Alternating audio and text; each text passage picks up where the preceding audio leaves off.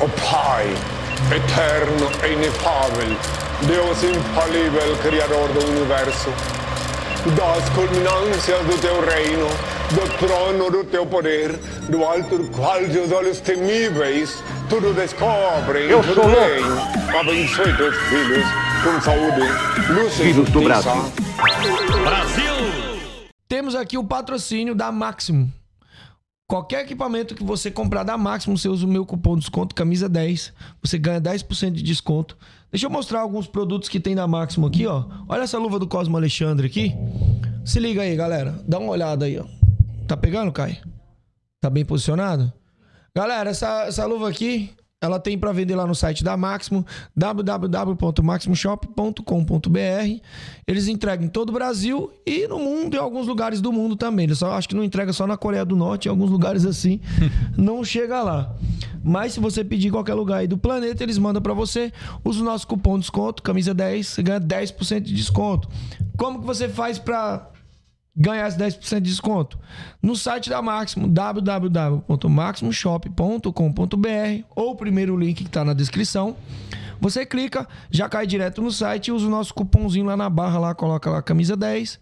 Aí você ganha aquele descontaço. Tem outros produtos também ali na câmera do meio ali, né, Caio? Ah, o Caio já tá ligeiro.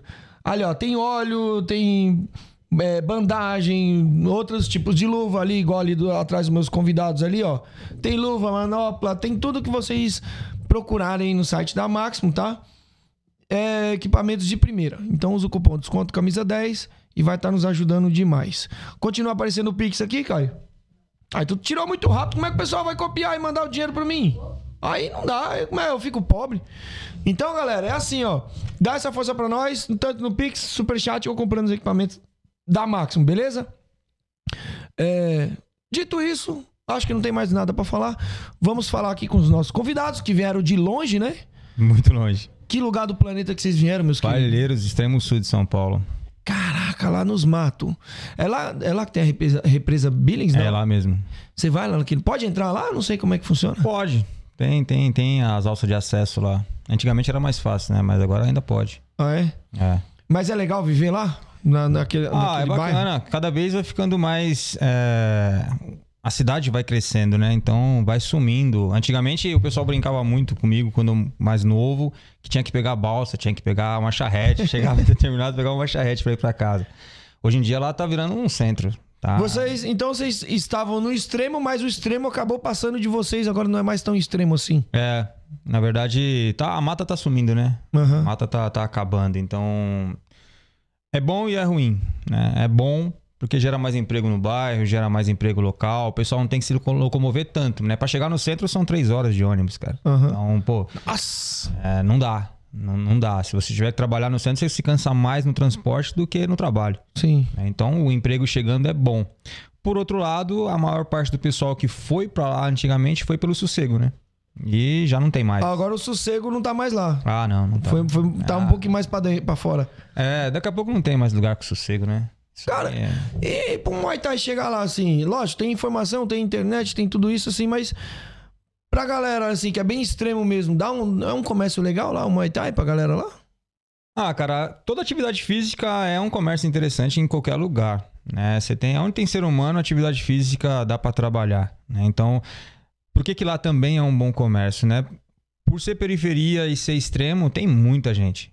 Uhum. É um lugar muito grande, é um- os bairros são enormes lá. Então você tem uma superpopulação no lugar, você tem pessoas, tem, tem mão de obra, dá pra trabalhar, dá pra dá para ganhar dinheiro em cima disso, né? Ah, acho que também é o mesmo problema que acontece em tudo quanto é lugar. Da mesma forma que tem oportunidade, tem oportunidade pra todos. Quem trabalha certo, quem trabalha Pro errado bom e pro ruim. pro bom e pro ruim, né? O que também é bom, né? Porque se tem o ruim, você pode fazer um trabalho melhor e conquistar é, Você se destaca no meio dos ruins, né? É, Aquela, aquela parada. Se você é bom naquilo que você faz e os outros são meia boca, você vai se destacar no meio de todo mundo. É, e na verdade a concorrência ela é boa em todos os setores, né? Uhum. Ah, quem acha que concorrente é ruim é porque tem um trabalho ruim. Né? É verdade, que quer monopolizar a parada, Ah, não, né? se você tem um trabalho ruim, você não quer concorrência. Né? Se você tem um trabalho bom, você não se preocupa em ter concorrente. Né? E também ainda tem o negócio que nem aqui no centro. No centro você tem a Rua das Noivas. Sim. Aonde, se você fosse montar hoje uma loja de vestido de noiva, você montaria aonde? Na Rua das Na Noivas. Rua das Noivas. Por quê? Porque lá tá o público que vai se casar. Que vai procurar. Entendeu? Então, significa que você tem uma concorrência, você tem maior clientela. Entendeu? Então, pô, tem uma academia que abriu do lado da minha academia. Que bom, quer dizer que vai ter mais público vindo na minha também. Porque o pessoal vem procurando a academia do meu vizinho e passa na porta da minha e fala: ah, pô, peraí, vou dar uma olhada aqui primeiro. Ganhou. É porque se, se tivesse só vocês, tipo assim, na cidade inteira, é tipo assim. Vocês têm a chance de mais pessoas procurarem você, mas não, a informação não chega para as pessoas que vão querer chegar em outros lugares e acabam chegando até você. É. E, e também, assim, a, a modalidade cresce justamente por não estar concentrada em um só. Uhum. É, Então, vai, a modalidade é uma só. Mas eu tenho o meu jeito de fazer, você tem o seu jeito de fazer. Não quer dizer que o meu seja melhor do que o seu ou que o seu seja melhor do que o meu. Mas em algum momento o meu vai se encontrar com o seu e vai surgir um terceiro elemento aqui. A gente pode chegar num bom senso e falar, pô, eu sempre fiz assim, mas eu vi o Eduardo fazendo tal coisa, vou agregar pro meu. Vou mudar aqui um é, negócio aqui. vou mudar um negocinho. E aí o meu já não é mais como era antes. Se eu não tivesse essa concorrência, se eu não tivesse é, é, esse outro trabalhando também naquilo, eu iria me manter fazendo o mesmo sempre e o mesmo de sempre fica pra trás. É, eu, eu penso assim, justamente até com a questão do podcast. Quando eu comecei, eu praticamente, tipo assim, eu tava sozinho, né? Eu queria ser o primeiro podcast de Muay Thai. Assim, não queria que meu canal fosse de Muay Thai. Eu queria que ele fosse de, de geral, mas eu queria ah, trazer o público do Muay Thai, eu queria que fosse o primeiro. Mas eu não, já, já tinha essa mente que eu não queria ser o único. Porque senão fica muito estagnado. Como estagnado? Eu vou ver que o meu é o bom, então eu posso fazer de qualquer jeito, eu não vou tentar melhorar. Quando surgiu outros podcasts, eu falei, mano, eu tenho que melhorar aqui, porque senão eu vou ficar pra trás. Senão o público não vai mais querer vir aqui me assistir e não vão querer nem vir aqui no canal. Então o que, que eu fiz? Eu falei, tanto é que a gente tava conversando em off aqui da minha mudança. Não foi proposital a minha mudança. Foi natural, mas também natural porque os podcasts foram aparecendo também. Eu falei, meu, eu tenho que fazer melhor do que Senão o que eu você faço. vai ser engolido. Exatamente. E, e no Muay Thai é a mesma coisa. Se você não faz diferente, você não, não busca melhorar, outros vão te engolir. Só que você vê um futuro para o Muay Thai, você acha que o Muay Thai tem a chance de furar a bolha? Que era o que a gente tava fali- falando aqui, de não ficar tipo, ah, eu e você gosta de Muay Thai, mas a sua tia, o meu vizinho precisam gostar. Você acha que a gente consegue furar essa bolha? Ó, sendo bem honesto, na minha cabeça, vai mudar mais por conta das novas gerações, não por conta de quem já tá. Tá, é, acho muito difícil ah, o cenário todo mudar, o cena- o alavancar com quem já tá. Né? Ou na verdade não é com quem já tá, né? Mas não será por conta de quem já tá, será por conta dos novos que estão surgindo. A geração que tá chegando, É, né, com outras informações. Porque assim, quem já tá tem o monopólio da coisa. É, comanda a coisa, controla o Muay Thai. É, ah, não, isso é mentira. Não, isso é verdade. Quem já tá, controla. Quem já tá, controla. Se aparecer um desconhecido agora pra fazer um evento e querer casar lutas, um cara que não é conhecido no mercado, o cara, ninguém sabe quem é esse cara, e quiser fazer um evento, ele vai ter dificuldade. Muita. Muita dificuldade. Se alguém que já faz eventos há bastante tempo for fazer um evento, ele faz assim, ele não precisa de procurar as pessoas, a pessoa procura ele. Então, ele tem o monopólio do negócio. Ele, Sim. ele governa o negócio. Né? Se ele já tem o monopólio do negócio, ele já governa, ele já controla o negócio, ele não vai investir em mudança. Tá bom pra ele, ele tá na zona de conforto. Toda zona de conforto estagna. Ele tá na zona de conforto. Aonde que o novo vai transformar? Essa molecada nova que tá se envolvendo, tá tendo mais acesso, mais informação, né? Tá, tá vendo o, o mundo lá fora, Gira tá vendo, as, ele- tá vendo o mundo lá fora, tá vendo as coisas acontecerem. Essa molecada vai bater na porta desse pessoal que já faz e vai falar: por que, que você faz assim e não assim? Então vai forçar esses que já fazem a se modificarem. Esses que Ou já ficar pra trás. é, ou ficar pra trás.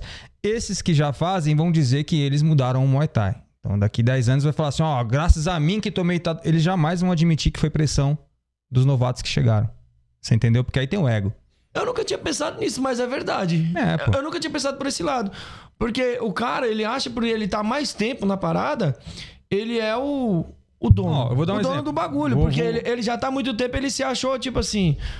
É, o pica das galáxias. Ele acha que ele é o dono, realmente. Eu nunca tinha pensado nisso Ó, por esse lado. Te cortando, né? Mas, ó.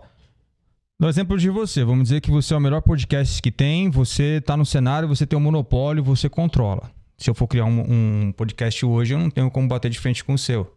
Tô começando agora, tô engatinhando agora, eu não tenho como. Talvez lá na frente eu te alcance, te passe, talvez não. Mas no cenário atual, você é o topo, o topo, tá lá em cima. Eu chego aqui em off e falo pra você, pô, Eduardo, essa televisão aqui, cara, você tinha que colocar um adesivo na marca da televisão aqui, ó. Isso aqui tá atrasando o seu negócio. Eu tô te pressionando, é só novidade. Uhum. Você entendeu? Isso foi em off. Ninguém sabe disso. Ninguém sabe que fui eu que te falei isso. Daqui dois meses, você aparece com o seu logo aqui, um adesivozinho do camisa de força em cima disso daqui. E você vai falar o quê pro pessoal? Você vai falar que foi o Rogério que fez pressão pra você mudar isso daí? Não, você vai falar assim: olha, pessoal, eu revolucionei os podcasts. Agora os podcasts. Você entendeu? Entendi, entendi. Você abraçou a causa pra você. Então você vai se manter sempre no topo. Você, você é o grande investidor do Muay Thai. Você é o grande revolucionário do Muay Thai. Eternizando sempre nesse posto. E isso é uma mentira pra qualquer área. O que faz qualquer área, qualquer. Eu sou formado em eletrônica. Eu acho que meu professor deve estar até assistindo. Quando eu estudava, eu tinha 14 anos, né? Ah, Cara, o que eu aprendi lá atrás ficou pra trás. E ficou lá atrás por causa dos eletrônicos lá de trás? Não, a nova geração surgiu. A nova geração queria outras É coisas. obsoleto, né? É, e já era, aquilo já não funciona mais. Eu não consigo consertar uma televisão dessa mais hoje. Quer dizer, consigo porque hoje é tudo porcaria. Você troca a placa toda, você não tem que procurar o defeito, né? Mas quem criou essa revolução no mercado fui eu? Não, é a molecada nova que trocou isso daí. Eu A não sou novidade. mais, eu né? já, eu Puxa tenho, pra frente o microfone. eu Continua tenho- assim que você tá eu lindo tenho agora. que eu tenho que aprender com eles, com essa molecada nova. E aí vai precisar de hombridade da minha parte, nobreza da minha parte, de reconhecer que agora eu já não sou mais o mestre, agora eu sou o aluno. Aham. Essa molecada nova tem muito pra me ensinar. Hoje você vai Tá mexer no seu. já. Hã? Continue, continue que eu vou Tá pegar aí, aqui. Tá. Deixa eu até falar aqui pra galera aqui, ó. Galera do Instagram, um beijo pra vocês. Quem quiser ver, vai corre lá no YouTube. Tá bom? Vocês são mas eu sou mais. E ó, um beijo no ombro. É, eu vi aqui. Ó, o professor, meu professor Flávio, meu. Um dos melhores professores que eu já tive na minha vida. Esse cara é, foi incrível na minha história. Tenho um amor um- enorme pra esse cara. Deixa eu só me achar aqui, me situar aqui que eu vou voltar aqui pra, pra o nosso bate-papo aqui. Entendeu a ideia? A ideia é que sempre a gente vai ter no topo quem já tá no topo, porque não largam o osso. Não quer largar o Não quer bagulho. largar o osso. Mas o Muay Thai tem futuro sim, essa bolha vai estourar, porque a nova geração tá vindo com um pensamento totalmente diferente, né? Ah, Vamos começar lá atrás, o pessoal subia no ringue pra meter porrada um no outro, né? Sim, sim. Eu já ganhei fitinha de, de, de, de, de luta. Sabe que você marcar aquele, aquelas fitas de presente de aniversário que se amarra, faz laço? A premiação. aqui, peraí, peraí, peraí. Aumentou mais aí, Caio? Agora sim. Ah, não, mas eu já nasci assim. Ó, você. Tem que tá você- vendo, viu? Tem que tá vendo. Assiste o vídeo aí. O bicho é feio, hein, rapaz? Você antigamente lutava, eu já, já participei de, de campeonatos, vai, campeonato interno, que você não ganha nada, você ganha uma fitinha de amarrar presente, Aham. sabe? Pra você poder dizer que sinalizar quem ganhou e quem perdeu. E era da hora, era muito louco. Hoje o moleque não quer subir no ringue pra tomar porrada, ele quer subir no ringue pra ganhar dinheiro. É diferente e ele não tá errado. Ele não tá errado. Isso aqui é trabalho, isso aqui não é brincadeira. Eu vou brincar de tomar porrada, eu vou brincar de tomar corte? Não, eu tenho que ser animal demais pra pensar Até nisso. porque você pode ficar com lesões, sequelas, né? Eu vou, vou, eu vou ser bem honesto na minha opinião, cara. O cara que sobe no ringue e fala que se diverte tomando porrada, se diverte tomando corte, ele é um animal, cara. Ele é muito ignorante. Ele é muito ignorante. Ele é muito ignorante. Porque não tem graça. Você vai brincar com a sua vida, contra um revólver e brinca de roleta russa, pô. É porque ele pode gostar do que faz, mas não amar de apanhar. Mas não, Não, amar não apanhar faz ninguém sentido, gosta, né? não faz sentido. Agora, faz parte do trabalho. Aí eu entendo. Pô, eu gosto de dinheiro, eu quero ganhar dinheiro e o trabalho que eu escolhi, infelizmente, é um trabalho que gera risco. Então, eu corro o risco de quebrar o nariz, eu corro o risco de abrir um corte, mas se eu puder não tomar esse corte, eu prefiro. Se eu puder não Se eu quebrar puder nariz- cortar É. o outro e não me cortar, É, melhor Eu ainda. prefiro, você entendeu? Aham. E eu quero ser pago por isso. Você entendeu? Essa molecada nova, ela vem com esse pensamento. Ela não vem com o pensamento de subir no ringue, de brigar. Então, essa molecada nova começa a pressionar os promotores de evento. Antigamente, você lutava por um troféu velho, de plástico, que não valia nada. Agora, de tempos pra cá, os troféus, os troféus estão virando um negócio absurdo, tá vendo? Mas posso falar? Agora aqui, eu vou ter que puxar, puxar a sardinha aqui, não pro meu lado, mas pro lado.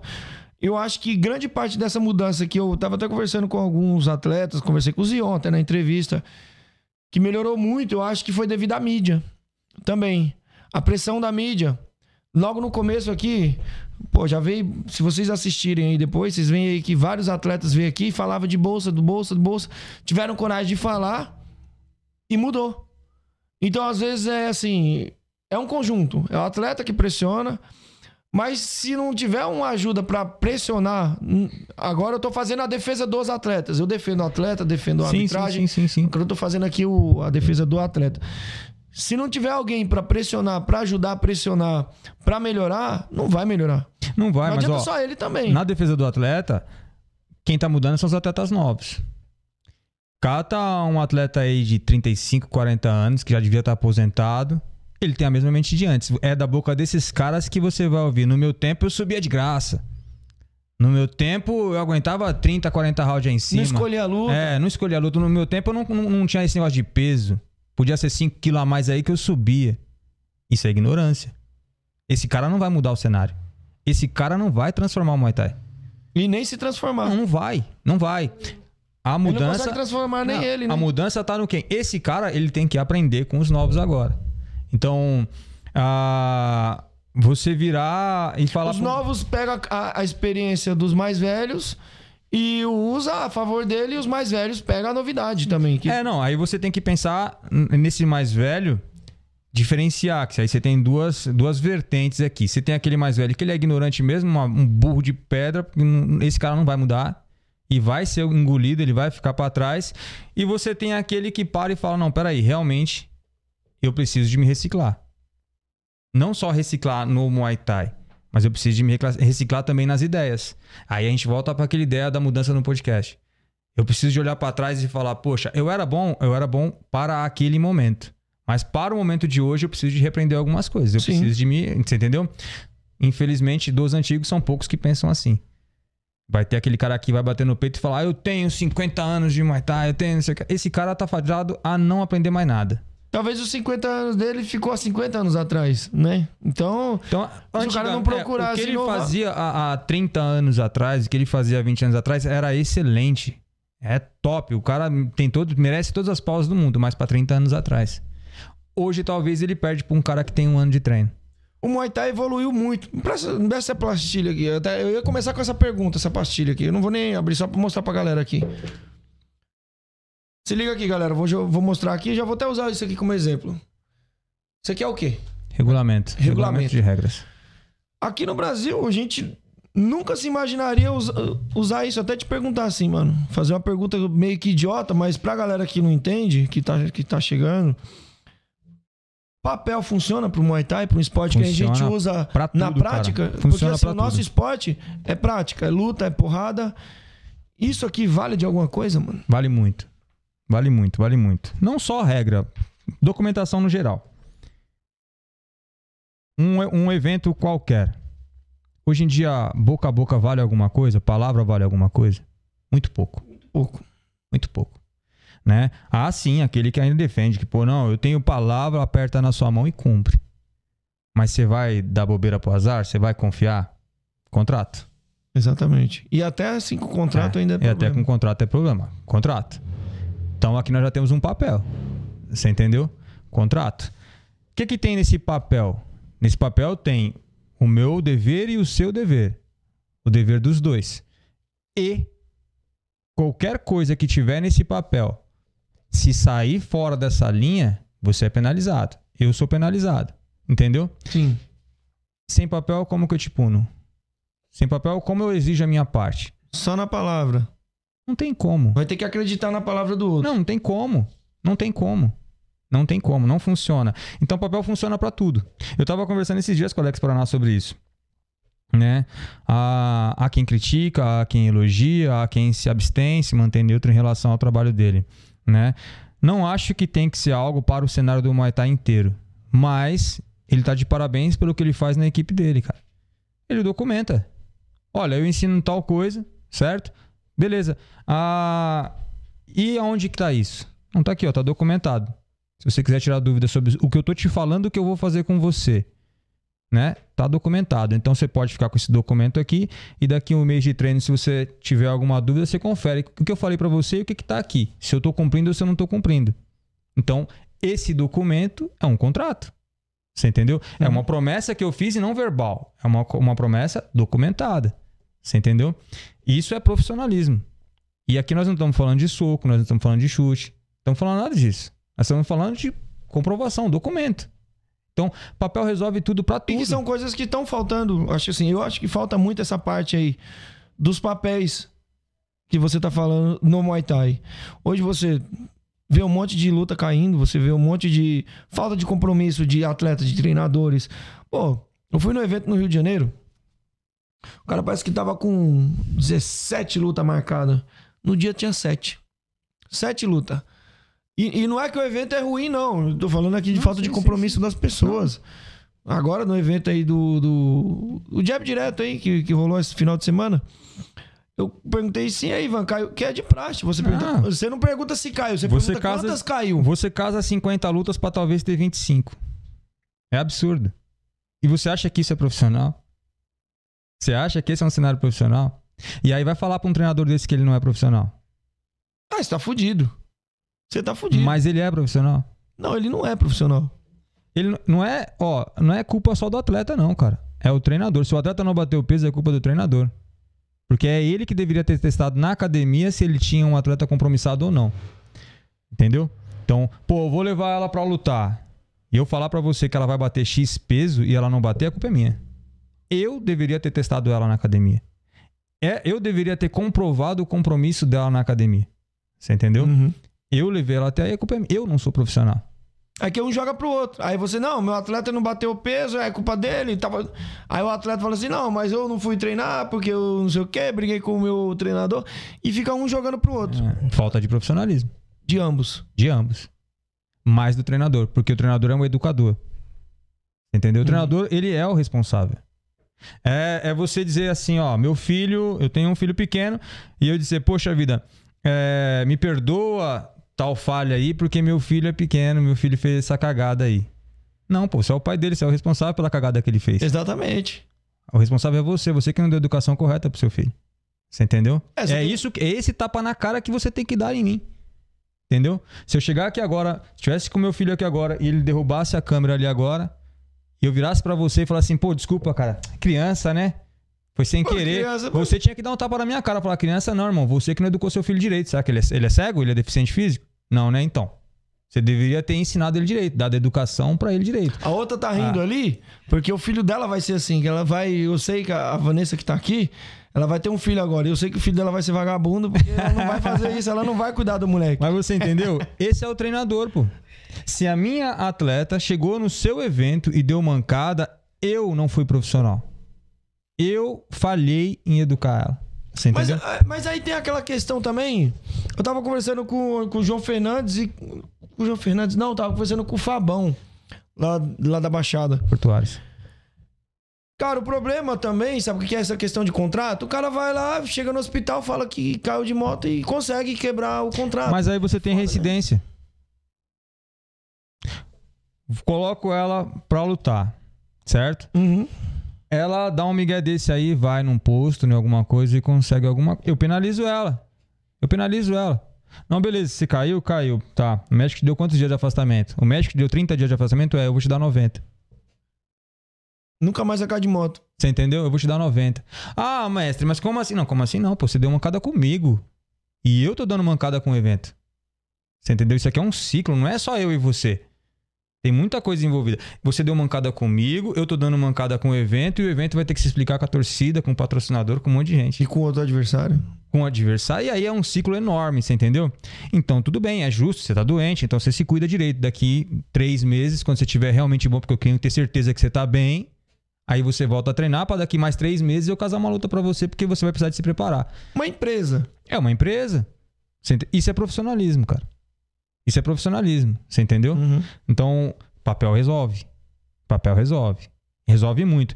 E o papel tem que existir na primeira luta do cara. Ah, eu não sou profissional. Não, não funciona assim. Você tem que ensinar o correto desde o primeiro dia. Você não pode treinar o cara em uma zona, acostumar o cara em uma bagunça e de repente, ó, próxima luta ser profissional, tá? Então agora você tem que ser direito. Pô, É, querer adestrar o cara no, no meio cara- do caminho. Como o cara vai se tornar profissional? No instalar de dedo não funciona. O cara nunca acordou no horário, o cara nunca dobrou uma roupa, o cara nunca fez nada certinho. E a partir de amanhã, já sabe, né? Até hoje foi vida boa, mas a partir de amanhã você acorda cedo, você dobra a sua roupa, você lava a sua roupa, você faz sua comida. Pô, mestre, tá louco? Tá ouvindo, Caio? Não funciona assim, você entendeu? Não funciona assim. O que eu mais vi, né? Eu servi o quartel, o que eu mais vi dentro do quartel foi uma marmanja de 18 anos que não sabia lavar uma cueca. E aí o cara aprende da pior maneira possível. Ó, o- boa, eu já vou até que pegar o gancho aqui que a gente tá falando nesse momento pra depois não esquecer. O Fernando Luiz fez uma pergunta legal aqui. É, ele fez uma pergunta que parece arrogância, mas não é. Eu entendo que Sim, ele tá, sim, ele tá sim, sendo sim, sim, frio na, na, na- na pergunta. Tá aqui, ó. Mas isso vale pra quê? Pra todos os atletas ou só pra aqueles que vivem da luta? Porque há atletas que têm outros trabalhos e acidente pode acontecer. Sim, não, claro, claro, claro que pode acontecer, mas é pra todos. A regra ela tem que ser imparcial. A regra ela não pode ser amena com um, amena com outro. Então, infelizmente, aquele que tem um- algo real, algo concreto, vai ter que pagar o pato. Vamos colocar assim, ó. Você trabalha em uma empresa, certo? E vai trabalhar no Natal. Dia 25 de dezembro você vai trabalhar. Não tem folguista, não tem quem assuma seu lugar. Justamente nessa data, você sofre um acidente real, não é, não é, não é fantasioso, né? E eu sou o patrão, não tem folguista, eu vou ter que ficar no seu lugar, Certo. certo? Tranquilo. Você vai lá, me apresenta um atestado e tudo bem, eu não vou descontar isso de você, você me apresentou um atestado. Amanhã ou depois, né, num, num outro feriado, ela fantasia um, um atestado e tudo mais. Eu tenho que aceitar. Eu não posso dizer pra ela, ó, esse atestado aqui é falso. Eu não tenho Só como se for provar. mesmo, É, né? mas eu não tenho como provar ali. A menos que eu tenha como provar. Mas se eu não tiver como provar, eu vou ter que dar o mesmo benefício que eu dei pra você pra ela. Você entendeu? Uhum. Então, aconteceu de forma igual, não aconteceu? Sim. Então a punição também tem que acontecer. Por que, que a gente só quer que as coisas boas aconteçam de forma igual? É, e a gente só quer com os outros, né? nada com, nada com É, nós, né? Então, infelizmente, acontece. acontece. E se o cara realmente for profissional ali em, em comportamento, tá? E ele vai entender que faz parte do processo. Ele vai compreender que faz parte do processo. E vida que segue, cara. E vida que segue. Provavelmente isso vai acontecer na carreira dele uma, duas vezes. Mas naquele fanfarrão só vai acontecer uma ou duas vezes também, porque o ano que vem ele já não tá mais ali. Ele já não tá mais naquele cenário. Ele vai ser engolido. O cara que tá acostumado a fazer esse tipo de maracutá, ele sai. Ele não fica. Entendeu? Deixa eu fazer um merchanzinho aqui. Cadê? Chegou um superchat? Deixa eu fazer um merchan aqui, ô Vanessa. De quem que era que você tinha escrevido o nome ali? Escrevido dá até vergonha, né? Ó, galera, Javier. Se você não conhece o Javier ou Javier, joga na câmera do meio, Caio. Tá vendo aquele desenho ali? Não sei se é a do, do, do, do- a própria do convidado pega ali aquele quadro ali atrás do. Pronto, a câmera do meio mesmo. Esse quadro aqui atrás do, do convidado aqui, galera. Ele foi feito pelo Javier. É a capa. é, eu não sei se é a capa. É a capa do livro do, Tiago Simão. do Thiago Simão. Ele que faz esse trabalho. Aquele bonequinho que eu tenho, que é do nosso podcast, foi ele que criou também pra mim. Então, é um cara sinistro. Desculpa o perdão da palavra. Um cara foda. Ele faz desenhos.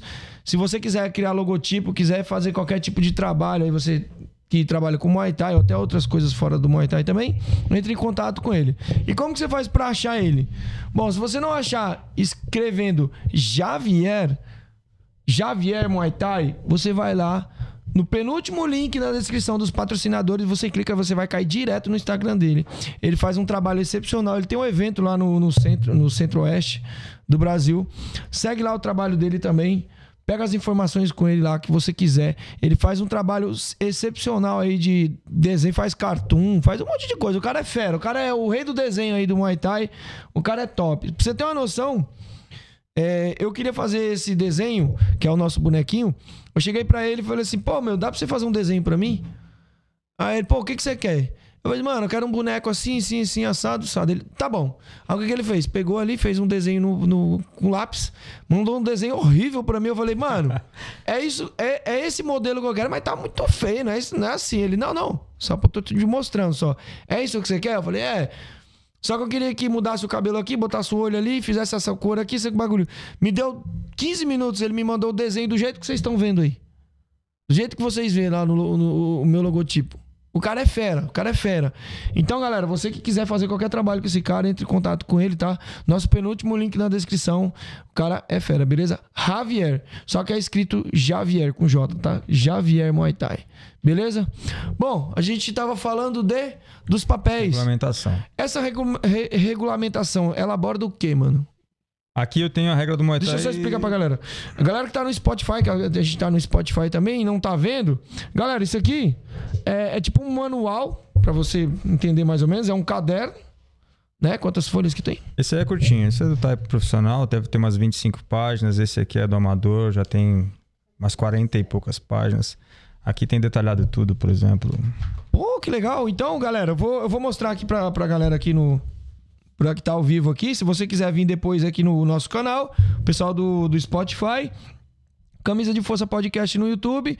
Tem que colocar podcast. Se escrever só Camisa de Força, vai aparecer outros aí. Então, Camisa de Força Podcast. E se vocês quiserem vir dar uma olhada aqui, ó. Tá pegando aí, Caio? Então, isso aqui é tipo um, um manual de regras. É, É um manual de regras. Ó, Isso aqui é quê? Um- um- isso é o ringue. ringue? É o posicionamento de cadeiras, posicionamento de tudo. Isso aqui é muito legal. Eu já vi muita gente defendendo que não, não existe panfletagem, não existe. é, como é que é? Cartilha, não existe apostila de regra e tudo mais. É, Que top, velho. Eu nunca tinha visto isso na minha vida. isso, é muito, isso é ser profissional, cara. Quem é contra isso daí não é profissional. E aí, ó, olha que, que coisa terrível. Posso fazer uma pergunta que um cara faria? Pode. Um que vai dizer que, é, que, é- que não é profissional. Que... Que vai besteira, criticar? Que é, que é besteira, pode. Isso daqui não é uma merda, não, mano, pro Muay Thai? Não, é excelente. A pergunta que eu tô te É, fazendo não, é reflete o excelente. que eu Não, mas penso. é, é sério, é sério, é sério. Não, não, mas a maioria pensa nisso. A maioria, quando fala de, de, de regulamentação, fala: ah, isso aí vai ser é, é uma porcaria, isso não serve pra nada. Cara, isso aqui, pra mim, é a salvação do Muay Thai. É, é quando o pessoal entender isso daqui, assimilar, abraçar isso daqui, é que o Muay Thai vai crescer. E Olha, eu vou cara, explicar. tudo direitinho. É, e eu vou explicar pra você o porquê. E não precisa de ser essa regra, tá? Isso aqui é uma regra da IF, uma regra do WMC, mas não precisa ser essa regra. Mas somente quando o pessoal entender o que é, que é regulamentação é que o Muay Thai realmente vai pra frente. Vou te dar um exemplo agora, hein, que eu ia te falar aquela hora. Você falou: Chama, "Não, não chama, corta, chama. não corta, vamos pra lá". Pensa o seguinte, você é o representante de uma marca famosa, o representante comercial da Coca-Cola. Certo? E você tá com uma verba ali para poder investir, você fala, poxa, vou vincular a minha marca, vamos, vamos vincular a Coca-Cola para uma modalidade esportiva. Certo? Certo. Você chega hoje num evento X de Muay Thai. E você. Vou dar uma coisa boba, tá? Bem besteirinha mesmo aqui. Você vê um ringue ah, de 3 metros por 3 metros. Dois corners preto e dois corners vermelho. Sem escada nenhuma. Aqueles campeonatos que a gente tinha antes de academia. Sim. E o cara que tá fazendo o evento disse que é Muay Thai profissional. Você é um representante comercial, você olha aquilo e fala, pô, tá meio bagunçado isso aqui. Eu não preciso, eu não preciso nem ser entendedor do É, negócio. tá- não, um leigo não entende nada de Muay Thai. Você é um representante comercial da Coca-Cola. Você não tem nada a ver com Muay Thai. Você só quer colocar verba no esporte. Você quer vincular Certo. a marca. Quando um patrocinador patrocina alguma coisa, ele vincula a marca. Então, vai, a Máximo tá patrocinando você aqui. Dependendo da besteira que você fala aqui, corta o patrocínio, porque eu não quero minha marca vinculada a isso. Você entendeu? Certo. Pô, as pessoas vão lembrar de mim graças ao Eduardo. Não tô fora, não quero. Você entendeu? Então, você chega lá e vê uma bagunça. Aí você vai num outro evento maior e o outro evento já não é o ringue, é um octógono. Beleza. E cada um um padrão totalmente diferente. E aí você vai num outro evento, já é um ringue 6x6, tem corner branco, tem corner vermelho, tem corner azul, tudo certinho. Você vai num outro evento, tem três escadas para subir no ringue. Você vai no outro evento, só tem duas. Você volta pro seu escritório e fala, Muay Thai é uma zona. Eu não posso vincular minha marca a nenhuma zona. Ah, então, você começou, você começou a descrever uma zona aqui pra mim. Mas você entendeu? Eu Mas, não tava entendendo onde você queria chegar, mas eu pensei, mano, ele tá descrevendo uma zona aqui. mas isso é o Muay Thai hoje. Esse é o Muay Thai que a gente tem hoje. É uma zona. É uma zona. É uma bagunça total. Você acha que você, como representante, representante comercial da Coca-Cola, vai vincular a Coca-Cola para essa zona? Eu vou tentar achar, nenhum, vou tentar, eu vou tentar pelo menos, já que eu, se eu quiser mesmo, eu vou tentar pelo menos vincular o, o- o menos pior possível. Mas você não- no final você não vai, sabe por quê? Porque o público é o mesmo. E o problema não é. O, o problema é que esse tipo de modalidade atrai um público ruim. Atrai um público ruim. A marca, quando você vincula, você não vincula ao evento. Você está procurando o público que vai ali, que é o consumidor, é quem vai consumir sua marca. O evento não vai consumir sua marca. O evento vai fazer propaganda da sua marca. A vitrine. É a vitrine, você entendeu? A, pra quem que você tá fazendo propaganda? Pra quem esse, esse evento vai levar a sua marca? Você entendeu? Agora, vamos pensar aqui na regulamentação. Existe um documento que é seguido por todos. Então, opa, eu sou um treinador de Muay Thai e existe um padrão de regras aqui e o evento de eutanásia é nessa estrutura documentada aqui. Você segue essa cartilha aqui. Desse jeitinho aqui. Aí a Carla vai fazer um evento, a Carla faz o evento baseado nessa regra aqui também. Um outro faz o evento baseado nessa regra aqui também. Um representante comercial de uma empresa chega no lugar e fala: pô, legal, o evento eu gostei. Mas é só é, é esse que é assim ou é a modalidade que é assim? Né? Porque eu vou vincular minha marca na modalidade. Aí o cara, um mês depois, uma semana depois, vai no outro evento, enquanto o evento nos mesmos padrões. Aí ele vai em outro evento, enquanto o evento nos mesmos padrões. Quando eu vinculo, eu já volto pro meu escritório pensando, caramba, se eu vincular minha marca nisso, eu estou vinculando minha marca em organização, disciplina, né? Existe uma linha de raciocínio. É, é, eu sei o que esperar na próxima edição. Eu, eu, eu vou patrocinar essa modalidade. Essa modalidade é atrativa para mim. Vale a pena colocar a marca Vale a aqui. né? pena, você entendeu? É, é simples, é documentação. Você precisa de seguir a IFMA? Não. Você precisa de seguir a WMC? Não. Precisa de seguir o, w, o WBC? Não, você não precisa de seguir essas entidades. São Mas, dois manuais aqui, né? Como é que é? é, esse tá voltado para a regra do Muay Thai profissional, né, pelo Consulado Mundial de Muay Thai. Esse tá baseado na regra amadora, né, pela Federação Mundial Internacional de Muay Thai. Mas o que eu defendo aqui não é essas regras. O que eu defendo aqui é que precisa existir uma regra. E é uma regra documentada. Eu não tô falando só de pontuação. Ah, ganha o mais forte. Ah, ganha... Não é isso quantos treinadores tem, como tem que ser o ringue, quantas escadas tem, aonde fica o médico, aonde fica o fotógrafo, aonde fica a, uma, um- um- a equipe de som, quantas cadeiras tem que ter para treinador, ah, qual a distância que tem de ter das cordas do ringue, qual é a altura do ringue. Tem que ter um padrão. E esse Sim. padrão tem que estar documentado. Isso é ser profissional. Então, Então, que todos é. sigam, cada um da sua forma, mas É. seguir aquele, aqueles requisitos É, é que que simples. ser Você não quer seguir, igual. a, você não quer seguir a IFMA? Não siga. Não quer seguir o WMC? Não siga. Cria as regras com a mesma qualidade. Eu acho idiota criar as regras porque já existe, Sim. né? Mas se você quer redesenhar a roda, refaça. Faça com o, a- a- o mesmo profissionalismo, entendeu? E faça seus estudo, eventos todo aquele é, estudo que tem que e ser feito. faça seus eventos nesse molde. Aí o Muay Thai cresce. Sabe por que cresce?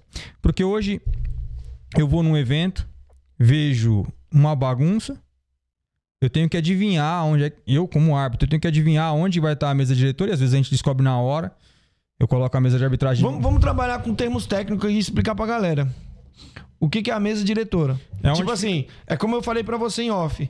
Eu não quero falar pro atleta, eu não quero falar pro outro árbitro. Eu quero falar Pra família, pô. pra família, pro Sim. pessoal que tá aqui te assistindo aqui, que não entende do que você tá falando.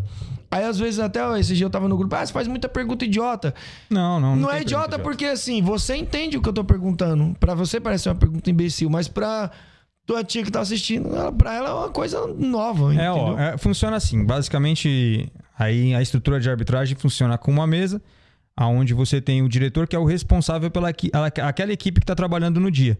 né? Então, a mesa diretora é onde vai ficar o diretor. Você tem uma mesa que é para o cronômetro, o cronometrista. aquele Pode que vai- mudar de diretor, por exemplo, hoje o evento o diretor é você, no outro evento o diretor é outro? Pode, pode. Costuma.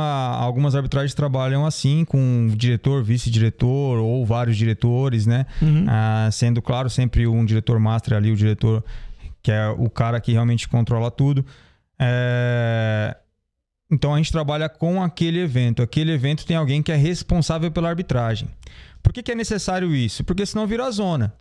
Né? Acontece alguma coisa que, que você precisa de algum ajuste, algum acerto, alguma coisa, eu falo com quem? Eu falo com qualquer um. Aí você tem aquele desencontro de informações. Então é, é por isso que precisa ter alguém responsável. É tipo um gerente de uma empresa. Sim. Você precisa ter um gerente. Pô, eu faço reclamação com quem? Falar com o gerente. Aí você vai e conversa com o gerente. Você não vai ficar perdendo tempo conversando com a recepcionista sobre um assunto que ela não vai resolver. Que não é da alçada dela. Ela não vai resolver. Então você vai para gerência, você entendeu? Então a mesa diretora é onde fica esse gerente, é onde fica esse diretor. né? Aí você tem uma outra mesinha ali onde fica o cara que vai marcar o tempo, né? administrar todo o tempo das lutas, os intervalos e tudo mais. Você tem as três mesas laterais, que são os, que, os juízes que vão julgar a luta. Em si, você tem o árbitro que está em cima, que está controlando ali né, a movimentação de olho nos lances dos atletas. Né? A... Não existe hoje, nós aqui no Brasil, né, nós não seguimos, né? Como é costume o pessoal dizer, não existe manual, não existe cartilha, não existe é, apostila de regras. Tá bom, não existe. O que, que acontece? Eu chego no evento X, não tem nem mesa de diretora de arbitragem. Eu tenho que arrastar a cadeira da, do- da galera e colocar lá uma cadeira para mim poder ficar. Chego no exemplo Y, tá perfeito. Tem até pano de mesa no evento. Pra, pra mesa do diretor. Uhum. Chego no outro evento, a mesa tá. Vai, do lado do canto azul. Chego no outro evento, eu tenho que arrastar uma cadeira pro lado do canto vermelho, porque é o único espaço que cabe. A torcida tá tudo em cima. Toda aquela... Isso não reflete profissionalismo. Isso não reflete profissionalismo. É pra você ver o que você tá falando aqui, cara. É tão importante porque a gente vê muito o lado do atleta. Todos têm que ser vistos, mas ninguém nunca para pra pensar. E eu nunca vejo uma discussão aberta sobre essa questão que você tá falando. Que é as condições dos árbitros. Não, não é só árbitro. Não, não, é- beleza, a gente discute muito sobre atleta, de evento, discute tudo isso. Mas a gente não vê essa discussão do lado do árbitro, que às vezes tem que trabalhar trinta e tantas lutas, Ah, árbitro só se lasca. e se espaço ali, e no final das contas, a, a giroba sempre sobra no, É, não, árbitro só, árbitro só se lasca. E não falo isso porque eu sou árbitro, não. É porque, bem antes disso, como treinador, é, é, é só você ser honesto com você mesmo. Né? O BO tá nas costas do árbitro.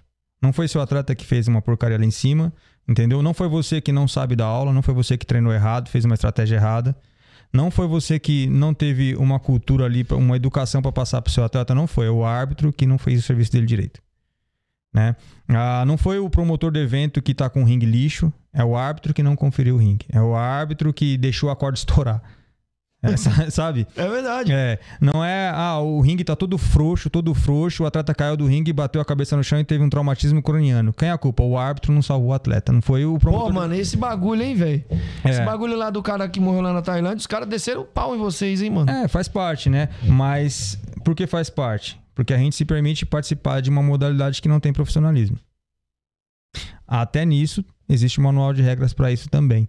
Lógico que mesmo seguindo um, um manual, algumas vezes vai acontecer alguns acidentes, como acontece em tudo. Você tem o risco, né?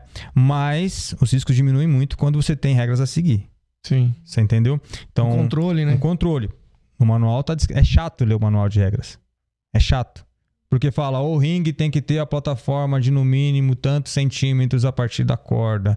Cada corda tem que ter a distância de tantos centímetros uma da outra. E quem segue Ah, isso? é. Ninguém. Mas todo mundo se diz profissional. É profissional. Você entende o que eu, o que eu estava É, dizendo pra você é. antes? Então, Não é ser profissional. Não, é, o que você tá falando tem totalmente sentido no que você tá dizendo. A gente ach- acha que, tipo assim, o evento profissional, ah, o evento, igual você tava falando, a gente tava falando aqui, eu falei, pô, a Max me. E você pondo esse ponto de vista aqui, eu também concordo com você. Eu também Muda concordo muito. com você. Porque, assim, são muitos detalhes. Ó, eu vou- o exemplo que a gente está falando da plataforma aqui. Né? Existe um- um- um- uma distância mínima da lateral do ringue para a corda. Né? A plataforma que a gente tem ali, onde o treinador fica em pé dando assistência para o atleta. Isso é frescura. Isso não precisa, isso é besteira. Tendo quatro cordas lá, esticada, a gente senta a porrada lá dentro. Beleza, até que seu atleta venha num clinch pro canto do ringue, coloca o pé para fora e quebra a canela. Ou faz que nem o moleque lá na Tailândia lá, que caiu e meteu É, a nuca na quina vai, do... É, você entendeu? Aí, aí ah, foi uma fatal, não foi uma fatalidade, não. Foi uma irresponsabilidade. Porque se o ringue tivesse a estrutura certa, tivesse a plataforma certa e as distâncias certas, talvez isso não aconteceria. Eu falo talvez porque sim, acidentes acontecem, ah, fatalidades acontecem, mas as probabilidades são menores quando a coisa está correta. Sim, Você concordo. entendeu? Eu fiz eletrônica, trabalhei com elétrica por muito tempo. Eu vou trocar uma resistência de um chuveiro, eu não desligo o disjuntor. Eu tô acostumado, eu sei ali, é imprudência isso. Eu não tô sendo profissional. Ah, mas eu troco resistência desde sempre e eu nunca tomei choque no chuveiro. Mas não quer dizer que você está sendo profissional. Até você tomar. É, não, não quer dizer que você está sendo profissional. Porque o profissional colocaria o banheiro seco, desligaria o disjuntor, usaria um alicate correto, com, com uma impermeabilização elétrica ali, para um isolamento elétrico correto, e trocaria a resistência, e aí iria virar um cara para mim e falar assim: ah, você é muito cheio das frescuras e tudo mais. Não, eu tô sendo É isso que eu profissional. ia falar assim. Eu ia falar assim: isso seria frescura, que talvez você salvará, salve, salvasse tua vida. Eu tô Né? sendo profissional. Eu tô sendo profissional. Qual que é a chance de eu, frescão, sobreviver e você sobreviver? Trabalhando de qualquer jeito. Desculpa, mas ah, tem um ditado em elétrica que diz que o eletricista morre eletrocutado. é, né? E eu depois vim perceber que esse ditado ele serve pra tudo, né? O, o- só morre afogado quem sabe nadar. Exatamente. Por quê? Porque perde o medo e começa a ser displicente, começa a ser amador. Então, eu me formei em elétrica, agora eu sou profissional, eu domino isso daqui, então agora eu sou relaxado. Eu posso fazer de qualquer jeito. Ah, não, isso aqui eu posso colocar a mão porque é o neutro e não vai me dar choque nem nada, né? E se alguém inverteu as cores? É, igual aqui na minha casa. Você, tem o azul, no outro fio é, o rosa, E é se o alguém vermelho. inverteu as cores? Você tá na entendeu? bosta, já é. Tá na merda, mas se você tivesse sendo um profissional, tanto faz. Podem inverter as coisas, podem fazer o que for. Você não vai tomar choque. Você entendeu? Porque você segue um manual. Você tem regras a seguir. Você entendeu? No Muay Thai também é assim. Se você tem regras a seguir, pré-determinadas para você seguir, você começa a fazer o cenário ser profissional. É diferente, porque ah, tal atleta faz tal coisa, tal não pode. Um faz, o outro não faz. Ah, isso pode, isso não pode. Em tal evento foi assim, porque nesse é assim. Porque tanto faz. Quem manda é o promotor, ele faz de qualquer jeito e acabou, meu. Você luta e pronto. E outros também tá lutando aqui só pra tomar porrada porque você gosta, você acha bonito. Então que se dane, tanto faz. Cê- Obrigado. Eu quero, tô com sede. Ah, Você cara entendeu? que especial na minha vida. Cara A melhor aqui- aquisição. Não, minha, minha melhor aquisição aqui. Traz água ligeira aí, hein, meu? Você entende? Então, assim, quando eu vejo alguém criticando uma regulamentação, eu fico abismado com isso. Eu- como assim? Você tá condenando o que salvaria a modalidade? Pronto, é a mesma coisa você chegar pro médico e falar assim, mas pra que você tá estudando pra ser médico? Não precisa de luva pra poder mexer no meu corte, não? É, é, é, é- é um bagulho. É porque a gente acostumou no Muay Thai a fazer tudo, tipo, faz de qualquer jeito. A gente acostumou. E aí, quando vê um cara fazendo um bagulho diferente, aquele negócio se torna estranho. Até começar a funcionar. Até funcionar. Até funcionar e a galera começar a olhar diferente. Aí você vê por que, que aquela galera. Aquele cara tá com tanto público.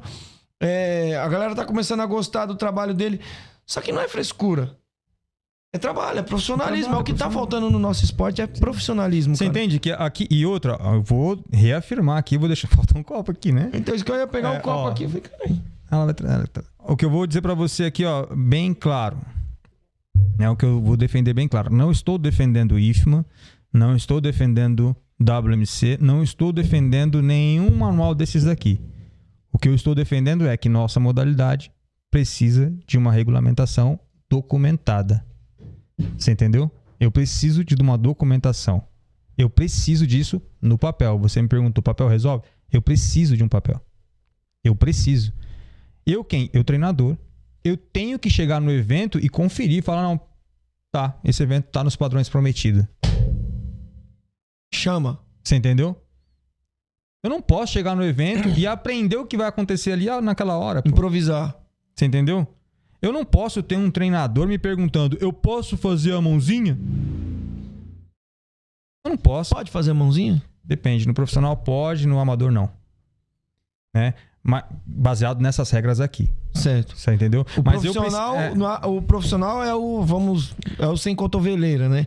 Porque tem, tem um público que, por exemplo, eu tenho uma galera que me acompanha às vezes do interior do Rio de Janeiro, interior do Ceará, interior e tipo assim, pra eles isso tudo é mito, né? De- o que que pode no profissional, o que que não pode no profissional? É, o que a gente tem um problema muito sério aqui, que a gente inventou um, um, um, um mutante. Existe o Muay Thai amador, existe o Muay Thai profissional e existe o nosso mutante que a gente chama de Muay Thai amador. Que não existe. Esse negócio de você usar uma cotoveleira na regra do Muay Thai profissional não tem. Você já viu alguém lutando no Raja de caneleira e cotoveleira? Não. Ah, jabuticaba brasileira, né? É, você entendeu? É algo nosso. É amador, mas é na regra do profissional. Como assim? Você entendeu o profissionalismo? Entendi, entendi, entendi. Isso, é- isso é profissional? Mas, mas como é que a gente faz pra mudar, cara? Porque assim, Regulamentação. sim, mas aí que tá pra botar isso na cabeça da galera, cara. É como eu falei no começo, quem vai mudar isso são os novos. Porque vai começar a gente nova, treinadores novos, chegando no evento e falar, é, mas. Vou dar um exemplo. Na IFMA, que fala do Muay Thai amador, diz que tal coisa não pode. Por que aqui pode? Isso vai ser chato. E vai ser chato. E o treinador vai dar uma, o, o promotor vai, né, dar um, um migué ali, vai deixar esse treinador de escanteio. Só que daqui a pouco são todos os treinadores falando. O que, que ele vai fazer? Adotar as regras no evento dele. Entendeu? Uhum. Pressão. E ele vai dizer o quê? Eu revolucionei o Muay Thai. Ele vai pegar o bastão da Ele vitória. não vai dizer que ele eu- foi pressionado pra fazer aquilo, você entendeu? Aham. Então, eu vou mais uma vez dizer, e talvez eu vou dizer isso várias vezes nessa, nessa, nesse podcast aqui. Eu não estou defendendo a regra da IFMA, não estou defendendo a regra do WMC. Eu estou defendendo que tem que haver uma regulamentação. Você quer seguir uma dessas duas, quer seguir as duas? Siga, já estão feitas. Vai poupar muito trabalho. O Se importante você- é ficar organizado, Se né? no você não quer seguir contas. nenhuma delas, faça a sua. Documente ela. Mas documente assim, ó. Isso aqui é, é, é documentar. Olha o índice do negócio. Deixa eu mostrar aqui pra galera. Documente assim. Isso é documentar. Tá? Deixa eu puxar isso aqui pra cá. Isso é documentar. Vai folheando. Isso aqui, ah, isso aqui ah, tem, tem certinho aqui pra galera acompanhar passo a passo. Qualquer um pode comprar isso aqui? Como é que funciona? É, Isso só quem faz é- o curso? Não, isso aí você tem. Eu, né, eu entrego nos meus cursos, eu passo o manual traduzido, tudo certinho. Né? Mas você, com, com um pouco de esforço aí, você consegue encontrar na versão em inglês. Né, Tá pegando bem, Caio? Caraca, que legal, cara. É... Consegue encontrar ele na versão de inglês. Ah, isso aqui é chato pra detalhado. caralho pra fazer, né, mano? É, não, é- Estudar já é um saco. E pra produzir isso tudo aqui. Sim, sim, sim. Não, mas se o cara quiser fazer do zero, ele faça. Mas a nossa modalidade vai crescer quando tiver a documentação. Papel resolve? Papel resolve. Como que você cobra hoje um evento qualquer? Vamos pensar assim, ó. Eu eu sou diretor de arbitragem da FMTSP, né?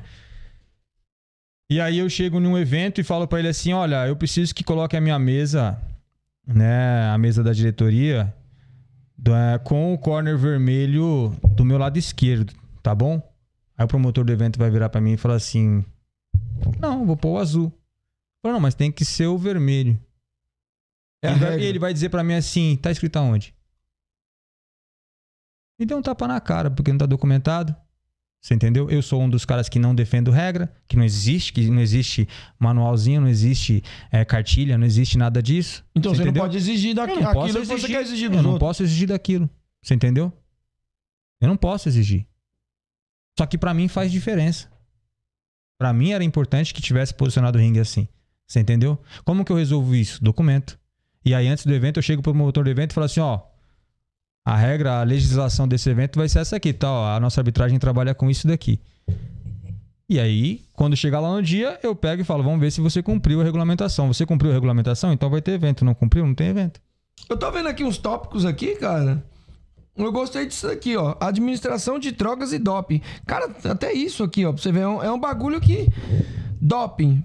No Muay Thai a gente não tem isso, né? A gente não tem essa, essa, Ah. Aqui- aqui cobrança, não. né? Aqui não, aqui é, é, hoje em dia eu, faz muito tempo que eu não Vira o vejo isso. microfone, puxa ele pra frente. Isso. Não, aqui, ó. Só pra frente, gira ele assim, ó. Pra cima aqui? Não, pro lado, assim, ó. Uh, Estica o braço dele assim. Isso, agora gira ele pra você. Aí, ó. Pra ele pegar bem de frente. boa. Ah, hoje em dia não, faz muito tempo que eu não vejo nada anormal assim. Mas eu já vi cara cheirando cocaína no, no, no- banheiro pra lutar. Pancadão. Já vi isso, lógico, há muitos anos Cada um atrás. tirinho, moleque. Já chega Isso há como? muitos anos atrás. Você entendeu? Mas eu vou dizer ainda mais. Coisas ainda bem complicadas, porque isso pra mim não é nem atleta, não é nem. Não devia estar dentro de uma academia. Eu sou totalmente contrário ao uso de droga. Então, pra mim, esse tipo de gente não tinha que estar dentro da academia. Não tinha, porque não é pra isso que um pai paga mensalidade pra colocar um filho lá pra ter influência com gente assim. Uhum. Você entendeu? Mas você tem, por exemplo, aí lesões é, de cabeça. O cara toma uma, uma pancada na cabeça, se machuca gravemente ali, no final de semana que vem ele tá lutando. E às vezes, vamos pensar num evento que tem evento todo final de semana aí, o mesmo evento, o cara tá lutando de novo. É irresponsabilidade do promotor, irresponsabilidade do treinador, e às vezes o atleta é inocente, não, não sabe o risco que ele tá correndo. Uhum. Entendeu? Uma lesão cerebral demora muito tempo para cicatrizar, para recuperar. Você- nenhum, nenhum enfermeiro, meia boca, vai dizer que tudo bem o cara tomar um traumatismo craniano hoje e tomar outro na semana que vem. É, Uma, então- uma concussão leve hoje e uma concussão amanhã de novo. Ninguém com, com um mínimo de profissionalismo vai aceitar isso. Mas o promotor aceita, o treinador aceita e o atleta vai na alegria. Eu quero. Igual eu tenho um atleta, tinha um atleta que era o Vanderlei Maciel. Ele tomou um nocaute lá no, no, no War. E, cara, ele. Deu uma semana ele apareceu lá pra treinar. Eu falei, não, Não você não pode, pode. não Ele, não, pode. não, não. Eu falei, não, você não pode. mano. Ele falou, posso ficar aqui e tal, de boa. Ele ficou lá. E foi eu cheguei, eu fui sair. Quando eu voltei, tava pulando corda. O, sangue, o nariz dele começou a sangrar. Aí eu fiquei preocupado. Não foi por causa do, do, Dupla da pancada. da pancada, foi porque ele tinha, tinha problema no nariz Sim, mesmo sim, sim. E, sangrar. Mas eu falei, eu falei, não, não, não, não é pra treinar. Por que, que você acha que, ó, a- um ombro sai fora do lugar, o árbitro tem que interromper a luta na hora e acabou a luta. Mesmo que o próprio atleta consiga colocar o ombro no lugar, acabou a luta, não importa. Se eu percebi que o ombro dele caiu do lugar, ele deu o jeito dele de colocar, não importa. Acabou a luta. A luta Mesmo não que ele conseguir, Mesmo que ele conseguir, acabou a luta. isso é a regra. É não é regra. interpretação Não, sua. é regra, não é interpretação minha. Porque eu não sei o que aconteceu dentro. Eu não sou uma máquina de ressonância magnética. Eu não sei o que Puxa aconteceu dentro. pra frente. Fica aí, que você tá lindo aí. O cara pode estar se sentindo bem naquela hora, mas eu não sei o que aconteceu com ele. Eu não sei se existe alguma coisa séria acontecendo dentro do braço dele. Eu não, eu vou, vou deixar esse cara continuar fazendo um esforço em algo que eu não sei o que está acontecendo lá dentro. Então eu não posso deixar continuar. Você entendeu? Eu não posso. Nós estamos falando de uma pancada na cabeça. É o centro operacional do nosso corpo. Tudo passa por ali, né? Ah, pô, você meteu a cabeça no chão ali. Por que, que o pessoal fala, não levanta de uma vez? É, calma. Não, você não pode dormir. Não deixa o cara dormir. Você deixa- não viu lá a questão da. Eu até comentei com você lá que a menina tomou um down, caiu, levantou e caiu de novo. Sim. Você acha que. e- e- opa. Você acha que eu, como profissional, vou catar aquela menina na próxima segunda-feira e colocar ela pra fazer sparring na academia? Eu sou um irresponsável. E aí, até, o certo é o quê? Mandar pro hospital, tirar pro hospital e ter uma autorização médica dizendo que ela pode voltar a treinar. Sem isso, ela não treina. É o profissionalismo. É o profissionalismo. De todos. De todos. Tinha que ser assim. Uhum. Vai chegar no evento pra lutar de novo? Vai. Então apresenta a documentação médica aí de que ela tá liberada. Porque no último que teve aí, ela tomou uma pancada na cabeça. Você entendeu? É, Mas é uma, não é uma burocracia que às vezes encarece, sim. Porque as condições que, que nós temos é difícil. Essa, essa, isso que eu quero entender. Porque, por exemplo, se todo promotor ele tiver que se preocupar com tudo isso daí, não vai encarecer o esporte em Vai. si? Vai, mas o, o Muay Thai não pode ser barato. Quem disse que o Muay Thai tem que ser barato? Eu também acho. Eu acho que ele tem que ser mais elitizado. Não, não tem que ser barato. Não tem que ser barato. E nunca vai pagar bem um atleta enquanto ele for barato. Enquanto o, o Muay Thai ser um esporte barato, nunca o treinador vai receber bem, o atleta vai receber bem e o promotor vai receber bem. Isso é insustentável. É insustentável. Eu acho horrível. Um dos problemas é quando você chega, eu chego no evento e você vê a galera sem camisa ali. Os atletas, beleza, eles vão lutar sem camisa. Mas a galera tira a camisa e fica ali, parece tipo uma favela, sabe? Ó, vamos entrar em mais alguma coisa. N- Não é verdade? Não, eu, eu acho horrível isso daí. Até na regra tem sobre a vestimenta. Não, não. de todos. Eu tô falando, não tô, não tô falando do atleta, tô falando do público. O público, você vai sentar ali, é o público ali, os caras sem camisa ali, parece que tá na favela, tá assistindo jogo de futebol Ó, na eu, rua. vou, eu tava falando Várzea, isso tá com ligado? um promotor de evento há pouco tempo atrás e eu falo isso dentro da minha equipe o tempo todo. Você quer quantidade ou você quer qualidade? Então, eu vou dar um exemplo pra você. Eu sou um moleque, tá? Não tenho aonde cair em pé, tá? O ingresso do evento é barato, então, qualquer 20 reais ali, 30 reais eu pago e eu entro, tá bom? Sou um cachaceiro, eu vou no seu evento, tá? Eu aprendi isso em bar. Antigamente eu bebia, há muitos anos atrás, me livrei dessa porcaria, tá? E aprendi isso com um baita de um tapa na cara de um dono de bar. Ele me deu essa lição de moral, tá? E eu trago isso para o Muay Thai. Então, eu chego no seu evento, compro três, quatro latinhas de cerveja, fico lá na plateia, balançando minha camisa, mexendo com as meninas, tudo. Fico muito louco, arrumo confusão, cato a latinha, não tenho a mínima educação de catar uma latinha e jogar no lixo, eu vou jogar no chão mesmo, porque que se dane, eu gosto do chiqueiro. Você entendeu? Tô pagando. É, se eu não concordar com alguma coisa lá, eu taco a latinha no juiz, taco a latinha no árbitro, xingo o dono do evento. Entendeu? Vou comemorar com o meu atleta xingando o outro. Você entendeu? Vou incentivar o meu atleta falando mal da família do outro. Certo? Quanto que eu gastei no seu evento no total? Ah, 40 conto, 50 conto, fora o Vamos ingresso. chutar 100 reais? É, vamos- Gastei vamos- 100 reais no seu evento. Ingresso, mais a cerveja, tomei um açaí, tá bom? Beleza. Agora, um outro, outro cara. Eu, pai de família, certo? Entrei no seu evento. Eu não vou sozinho, eu sou casado, tenho filhos. Vou levar minha esposa comigo, vou levar meu filho. Já não é mais um ingresso. Agora já são três. Eu não vou tomar uma latinha. Eu vou comprar um- uma Coca-Cola, um refrigerante, um suco, ou vamos dizer que eu bebo uma cerveja, mas vai vir acompanhado com uma porção de batata frita, vai vir junto com açaí pro meu moleque, você entendeu? Minha esposa é uma draga, vai querer comer Já mudou, que- só, tem, não, só não tem tamanho. só não tem tamanho, isso é um poço sem fim, você entendeu? A cada, cada vez que a câmera muda, some um pão de queijo ali. Você entendeu? Ela vai querer uma porção disso, daquilo, outro. O evento vai ter umas 4, 5, 6 horas de duração. Meu filho vai ficar com fome. E eu, como um pai responsável, tenho que alimentar ele. Então, eu vou estar comprando coisas pra ele, porque não vem de graça. Eu tenho que pagar pra isso. Você entendeu? No final, quanto que eu gastei seu evento? Ah, pode pôr uns 300 quase aí. 200, tá? 300 pau. Qual público é mais lucrativo pra você? Com certeza é o familiar. E eu, familiar, vou no evento bagunçado? Não vai. É igual futebol. Expulsou a família do futebol. Torcida organizada, algumas torcidas aí, expulsou a família do futebol. Mais uma vez, a gente cai na regulamentação. É necessário ter regra, porque um evento sem regra é bagunçado. É Eu o não, sei, eu não sei o que eu esperar de um evento se ele não tem uma regulamentação. Você entendeu? Mas eu tenho uma segurança de levar minha família num evento onde eu sei a regra. Existe uma regulamentação, existe o que pode acontecer e o que não pode. E eu tô falando de torcida. Você entendeu? Uhum. Como que a torcida vai assim? Ah, mas eu não posso escolher torcida. Claro que pode. Quando você doutrina os treinadores, quando você doutrina os atletas. Eu, eu vou levar a minha torcida, eu já falo logo, pessoal, se comporta lá, hein, que lá o negócio é sério. Ó, vocês vão levar a sua família pra torcer e tudo mais, não xinga os outros. Pô, é falta de educação isso aí. Torce pro seu filho, não torce contra o outro. É diferente. Você entendeu? Pessoal, vamos se controlar e vamos maneirar. Pô, não mexe com a mulher dos outros, cara. Vocês não estão arrumando confusão pra vocês, estão arrumando confusão com a minha marca. Com a minha equipe. Você entendeu? Eu tô sendo profissional. Ou seja, a minha torcida vai ser conduzida para o teu evento e a minha torcida vai dar um show lá. De educação, de cultura. Você entendeu? Agora, seu evento é uma zona, seu evento tanto faz, aceita tudo. Eu viro pra minha torcida e falo: vamos tocar o terror lá hoje, hein, mano? É volume, é multidão. Eu não preciso de consumir nada, não. Só com um monte de coisa nas mochilas aí, meu.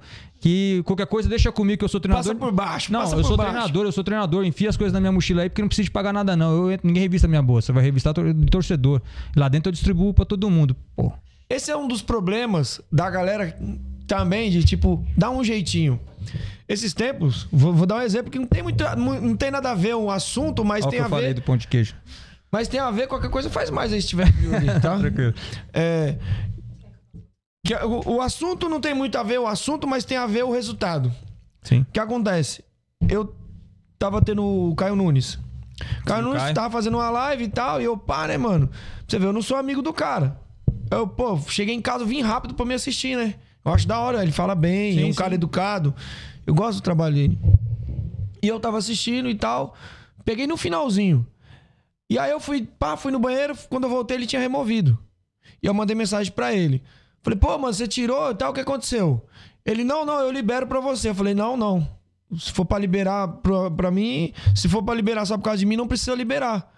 Mandei mensagem, falei pra ele, não precisa liberar. Porque eu tenho a consciência de que o cara vende o negócio, por que, que ele vai liberar pra mim? Entendeu? Sim. Por que, que ele vai liberar pra mim o bagulho? Por que, que eu vou passar é, a questão do pay-per-view? Por que, que eu sim, vou sim, mandar sim. o link pro meu amiguinho? Tá, tá ligado? Eu não peço o link do, de evento. Por exemplo, eu sei que tá tendo pay-per-view, eu não peço. link. Eu poderia. Se eu pedir, eu sei que os caras vão me dar. O próprio Raposa, que fazia as transmissões, se eu pedisse, ele me mandava. Eu não- nunca fiz isso. Eu prefiro ir. Às vezes eu não pago porque eu trabalho no evento. Não, é exemplo, é o treinador. Ó, eu, eu já passei por essa experiência. Eu já passei por essa experiência. Eu chegar em uma clínica para poder fazer o meu óculos, né? E a pessoa que trabalhava na, na, na ótica lá era aluno meu. Uhum. Ah, não, mestre, eu vou dar um desconto. Não, você vai. Peraí.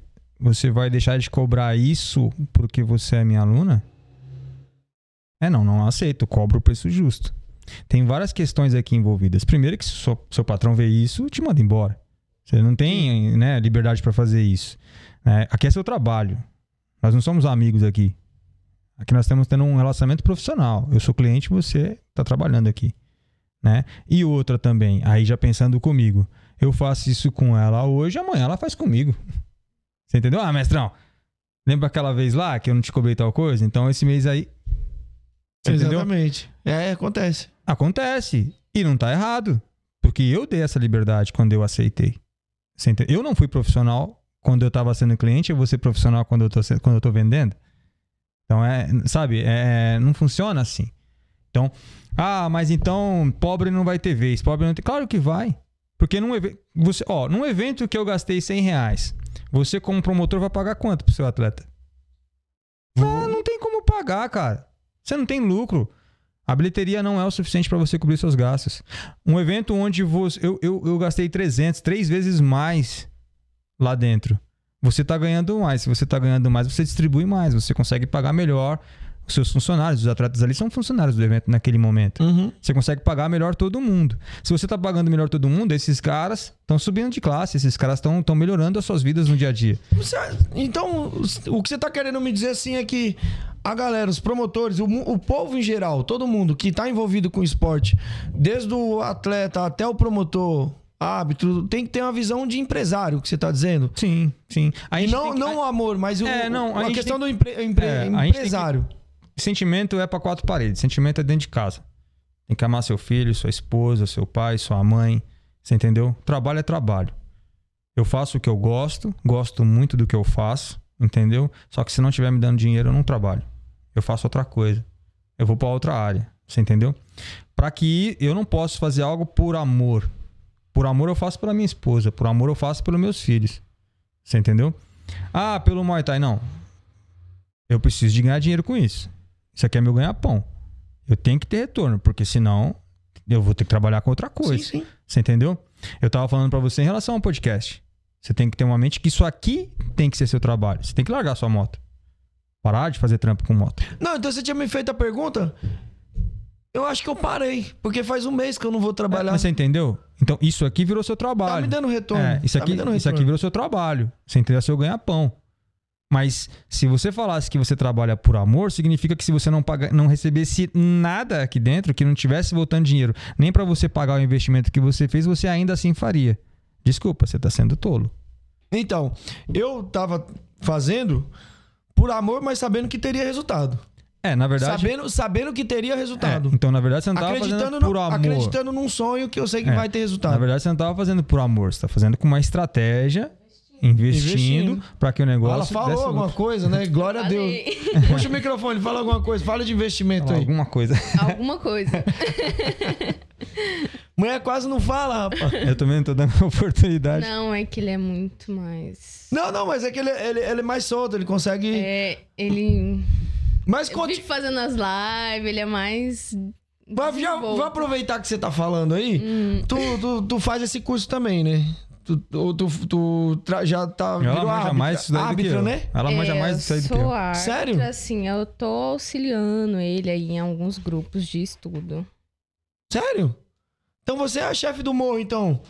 E eu vejo que você posta também muita coisa lá da sua equipe lá. Afinal, quem que manda na bagaça lá da- das aulas? Assim, quem que é o professor lá na, na equipe de vocês? A gente divide os horários, né? Nós dois da aula, né? Uhum. Ah, por enquanto, né? Que ele tá quase se livrando aí desse negócio de aula, tá jogando pra mim.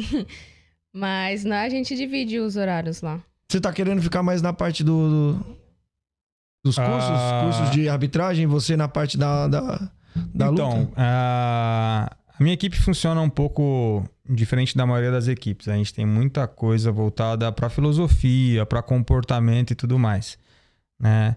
A- É aquele lance de largar o osso. É hora de dar uma renovada. Tem a galera que treinou, tem a galera que aprendeu, tem a galera que tá fazendo a coisa da forma que eu acho que é o correto para a minha equipe.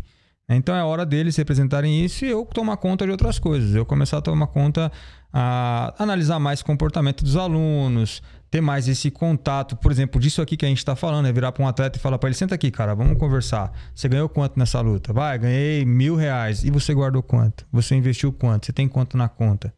Você faz algum investimento? Você faz alguma outra coisa? Entendeu?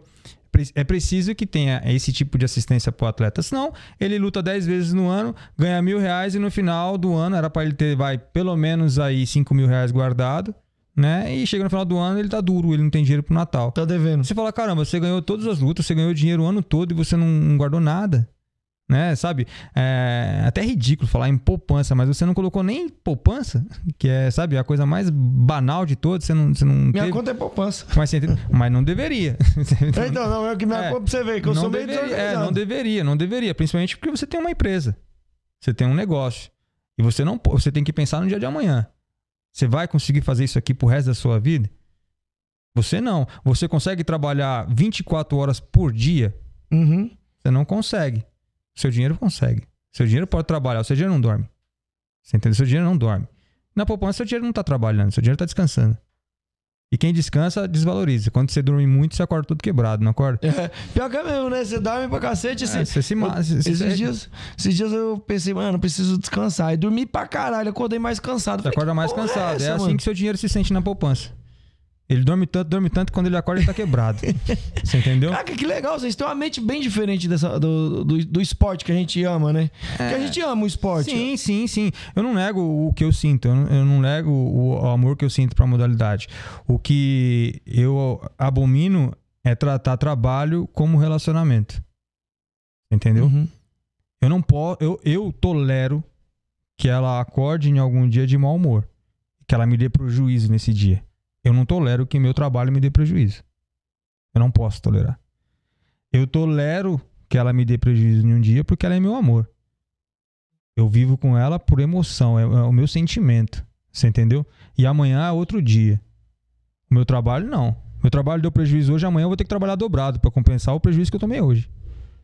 E aí meu bolso não aguenta. Uhum. Você entendeu? Então, eu amo o Muay Thai, mas eu tô nele profissionalmente, eu tô nele por dinheiro. E eu, eu vejo, é, é, assim, eu acho que o, os caras, as pessoas que ganham menos no Muay Thai são os hábitos. Ah, árbitro não ganha nada, cara. Não, é, é, isso que eu... eu vou falar pra você que árbitro não ganha nada porque às vezes o gasto que a gente tem de viagem, o gasto que a gente tem. Tem evento que não dá nem comida direito pra gente. É, isso, então... é isso que eu ia então falar. Falei, como que vocês conseguem, por exemplo, fazer um, um evento? Não falando mal do evento, mas, por exemplo, você vai fazer o evento lá no. Vou, vou usar um exemplo aqui que eu fiz o evento dos caras, que é o Revolution. Excelente evento.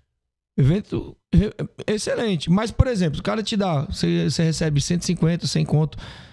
Cara, o gasto que você tem pra ir e voltar. Não compensa. Já foi. Não, não compensa. Não compensa. Compensa.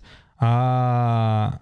Eu não tô eu falando dizer... mal do evento, não, não, não, geral. não, não. Eu tô usando o Revolution porque não, é um ótimo Revolution, evento. E eu, eu, trabalhei lá e. Não, pô, o Revolution é um excelente evento. O pessoal que não conhece o Revolution é fazer um patrocínio para os caras aqui. Esse é, um, um dos melhores um apoio, né? É, é um dos melhores eventos. É um dos melhores eventos que tem na atualidade hoje. Sim. Duas edições, se eu não me engano. Sim, foi né? duas. Foi. Duas edições. E tende a se tornar o melhor evento que tem acontecendo hoje aqui em São Paulo, cara. Tende a se tornar o melhor evento. O Rodrigo lá, o Diniz, é, o moleque tem a, cabeça... A mentalidade daquele cara é fenomenal, cara. Ele sabe trabalhar. Ele sabe trabalhar, ele busca conhecimento e o trato que ele tem para com os funcionários dele naquele momento ali é, é incrível. Você foi no, no, no último Trabalhei, evento? trabalhei nos dois. Eu tava lá. Você Não, viu você lá? Tava, você tava filmando a, a gente comendo lá. Porra, mano. aquele rango ali é fora do é. comum, velho. E ele não toma, preju... não toma prejuízo no evento, cara. Você entendeu? A visão, a visão do cara é profissional. E lotado. Lotado. Cheio de patrocinadores. Aham. Uhum. Você entendeu? Lotado ah, de família, né? De família. Não, então, isso que eu ia falar. É, era só pessoa. Você via, você, você olha pro público, sem, sem, sem demagogia, você olha pro público assim você vê um ar diferente. Não, é diferente. Você, você vê uma parada diferente ali, cara. É diferente, é diferente. O trabalho do cara tá excepcional. Eu tava conversando com ele esses dias. A tendência é cada vez não pode fazer mudanças gradativas, é muito pesadas, tem que ser gradativo, mas a tendência Até ver se dá certo é também. Né? claro, são experiências, são micro experiências que você vai fazendo, mas a tendência é se tornar um evento fantástico. Para mim já é um evento incrível. Eu tenho muito prazer em arbitrar aquele evento. É, espero, Douglas, espero que você me escale nos próximos. É, eu Eu, também, ó. muito- E eu, e eu acho que é mês que vem, é mês que vem, Caio. Dá uma olhada aí, ô. ô é, Revolution, a data aí pra mim, por favor. Outubro. Que eu já vou até falar aqui Outubro. pra galera aqui. Mas você entende? É, é um evento que tem uma mentalidade incrível. Eu, como árbitro, não saio com lucro de um evento desse. Tô falando, tô falando de um Dia evento. 8 de outubro, galera, tem Revolution, tá? Então, 11 horas da começa às 11 e vai, é, tipo assim, até umas 8 da noite, mais ou menos. Só que é um evento muito bem Não, o organizado. evento é top, o evento é top. Pra mim não compensa. Por que pra mim não compensa? Eu saio de muito longe. Né? Eu atravesso a cidade, é interior, tenho gastos demais com viagem e tudo mais. Ah, aonde que tá o lucro em fazer parte da arbitragem? Eu também sou treinador, não tenho a melhor equipe do mundo, não sou o melhor treinador do mundo, mas atuando na arbitragem eu tenho contato com os melhores treinadores que tem no meu estado, tenho contato com os melhores atletas que tem no meu estado, entendeu? Tenho atleta, tenho convivência com os melhores árbitros que tem no meu estado, ou seja, com a elite do Muay Thai eu A tenho conexão, contato. você consegue se conectar através da sua arbitragem. Com os melhores treinadores, promotores de eventos eu tenho contato, você entendeu? E esses caras às vezes nem conhecem meu trabalho. Às vezes eu vejo eles fazendo alguma coisa e falo, pô, vou copiar isso daqui, cara. Poxa, eu não faço assim. Por que, que esse cara faz isso com o atleta? Eu, eu não faço isso. Você entendeu? Às vezes eu tô ali no cronômetro, controlando o tempo de uma luta, eu fico vendo as orientações do treinador pro atleta dele. Tem uns que xingam o próprio atleta, tem outros ah, que não fala nada com nada, o atleta que tem que adivinhar o que tem que fazer. Tem outros que dão workshop pro atleta ali em cima do ringue que o cara se transforma no round. O cara tá perdendo a luta, o cara vira o jogo todinho. Você fala: caramba, cara, eu tenho que aprender o que esse cara tá fazendo. Então eu volto como um treinador melhor, eu volto com ideias melhores, né? Eu volto um, um outro árbitro. Sempre que estou trabalhando, eu pergunto para os árbitros mais antigos que eu, que eu respeito muito, né? Poxa, eu trabalhei bem hoje, eu fiz certo, o que, que eu fiz de errado, aonde que eu posso melhorar? Então no próximo evento eu já estou melhor porque eu aprendi naquele evento. Então eu estou me profissionalizando mais. Então não é só a regra. é, então nesse Não é só a regra, né? é, no- no então trabalho. nesse caso, nesse caso, eu não tô sendo pago financeiramente para estar ali, mas eu tô sendo pago profissionalmente. Você entendeu? Por quê? Eu tô, eu tô sendo um treinador melhor, eu volto como um treinador melhor, eu volto com um- um- uma conexão com promotores, então amanhã ou depois, se eu quiser colocar um atleta em um evento, eu já conheço o promotor. Então eu tô investindo no meu trabalho. Você entendeu? É um curso que eu tô fazendo. Todo evento que eu vou, eu faço um curso. Você entendeu? Eu amplio os horizontes da minha equipe. Eu amplio os horizontes do meu trabalho. Então, ah, você vai trabalhar por essa micharia. Sim, mas eu também tô indo para estudar. Eu também tô indo para aprender. Eu tô, também tô indo para conhecer pessoas novas. Você entendeu? Eu também tô indo para ganhar uma experiência de trabalho nova e não é só da arbitragem. Você entendeu? Amanhã ou depois eu, eu consigo fazer. Eu posso fazer um evento melhor do que todos os eventos, porque eu passei por vários. Você entendeu? Eu posso pegar o que é bom de cada um e só fazer o hoje- que é bom. Hoje eu até, eu até, se eu fosse fazer um evento, talvez eu não fizesse o melhor, mas se eu fosse fazer um evento, através do conhecimento que eu tenho, é, com, só, só nisso daqui, só fazendo podcast, com os conhecimentos que eu tive, já, já, já me facilitou, assim, tipo, 50% do que eu tinha antes. Tem várias outras experiências. Porque é conexão, ainda mais sendo hábito, porque você trabalha direto com, Direto, você tem contato. com o Você tem, evento, você tem contato com os bastidores. Você tem contato com as gambiarras. com o atleta. Você tem com o contato com as gambiarras. É Você mesmo? entendeu? É, você tem contato com as gambiarras. Isso é o fantástico. Você tem contato com as gambiarras. Você entendeu? Porque você olhar de fora e você ver um evento e falar, "Ah, eu faço também. Isso aí eu dou conta. Mas aí você vai fazer na, na, na prática, você quebra a cara. Você entendeu? Mas alguém que tá nos bastidores sabe o tanto que um promotor sofre. Você tá nas entranhas É, você sabe o que, que ele tem que, meu, improvisar. Você entendeu? Ah, como tem que fazer as coisas. Você tá acompanhando sem sofrer, os outros estão sofrendo. Você tá ali aprendendo. Você é um aluno, você entendeu? Você é um aluno de medicina onde o seu professor tá cortando ali, tá desmontando e tá falando, ó, isso aqui é tal coisa, isso aqui é... Olha aqui. Vem cá, aí você olha, coloca o dedo aqui. Pô, legal.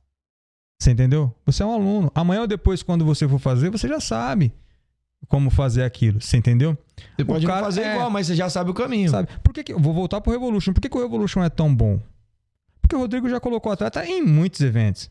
Ele já passou por muitos eventos. O que, que ele fez? Ele copiou o que é bom de vários eventos. Pô, tal evento faz tal coisa que é legal, gostei. Tal evento faz tal coisa que é boa, gostei. E o moleque Vai- novo, né? E vai fazer. É o que eu falei lá novo, no hein? começo. É- novo. É o que eu falei no começo. São os novos que vão mudar isso aqui. Você entendeu? E aí, é claro, junta com toda a expertise dele, toda a mentalidade dele, com o profissionalismo dele, soma tudo isso e fez um evento muito bom. Talvez a galera não tenha noção, ô, ô, a galera não tenha noção do, do que a gente tá falando aqui, porque não, não- ainda não é um evento muito conhecido, mas a qualidade.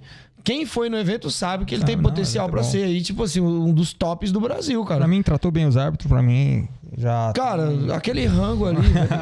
É, Aquele rango. mas ó, é, e como que vai, o evento dele vai ser tão bom assim pra sempre? Não, porque vai vir um moleque novo e vai olhar o que ele faz de errado, porque todo evento vai ter uma coisa errada, todo mundo faz alguma coisa de errado, e vai fazer um evento corrigindo os erros que ele faz hoje.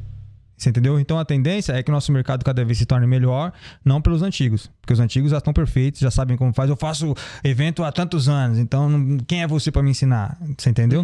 Mas a molecada nova vai corrigindo, tum, tum, tum, tum, tum, corrigindo, corrigindo, corrigindo, e vai fazendo eventos cada vez melhores e engolindo, e engolindo. Os antigões têm, têm nome ainda por causa da história, o pessoal respeita muito a história e tá certo, tem que respeitar, né? Mas a qualidade vem dos novos. É, a- é, falando de técnica, tecnicamente, eu acho assim que o esporte, pelo menos em São Paulo, o Brasil inteiro, assim, cresceu muito, mas São Paulo principalmente. Acho que sim, tá bom. O, o nosso, o nosso esporte tecnicamente não tá ruim. Se você pegar os atletas de níveis, de alto nível aí, que luta aí já há um tempo, tá bom. O que falta mais é essa questão, profissionalismo, é, uma condição adequada para o atleta e até para a arbitragem. Fal- falta isso. Acho que falta, falta essa parada e a galera tentar acelerar esse processo.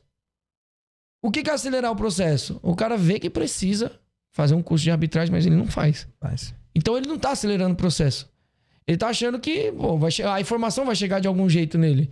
E não vai, se ele não buscar. Sabe por que, que os caras são contra a regulamentação também?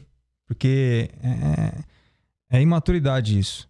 Mas o cara fala assim: caramba, se eu começar a defender as regras, eu vou ter que implantar 100% desse negócio agora. Como é que eu faço isso para transformar o meu evento, para transformar a minha academia do dia para noite? Tô ferrado. Você entendeu? O cara tem essa imaturidade de que ele vai ter que pegar essas 48 páginas aqui e amanhã, ou no final de semana que vem agora, ele vai ter que colocar em prática 100% disso daqui. Isso é de uma imaturidade tremenda, Sim. entendeu? O que, que vai transformar? É você pegar essas 48 páginas e no próximo evento você acrescentar uma linha. Entendeu? Você falar assim, poxa vida, eu não tenho condições de fazer o que pede aqui 100%. O que o ringue, o que o pessoal quer É, que é, eu, não tenho, é, eu não tenho como fazer isso aqui 100%. Você entendeu? Mas tem um parágrafo aqui que eu consigo fazer já. Então, a partir do meu próximo evento, esse parágrafo eu vou cumprir. E no outro evento, eu vou cumprir o outro parágrafo. E daqui cinco anos, eu tô cumprindo isso aqui tudo. Entendeu? Isso é ter maturidade. Isso é você entender que, poxa, as coisas precisam ter mudanças gradativas. Eu não tenho como impor isso aqui 100% agora.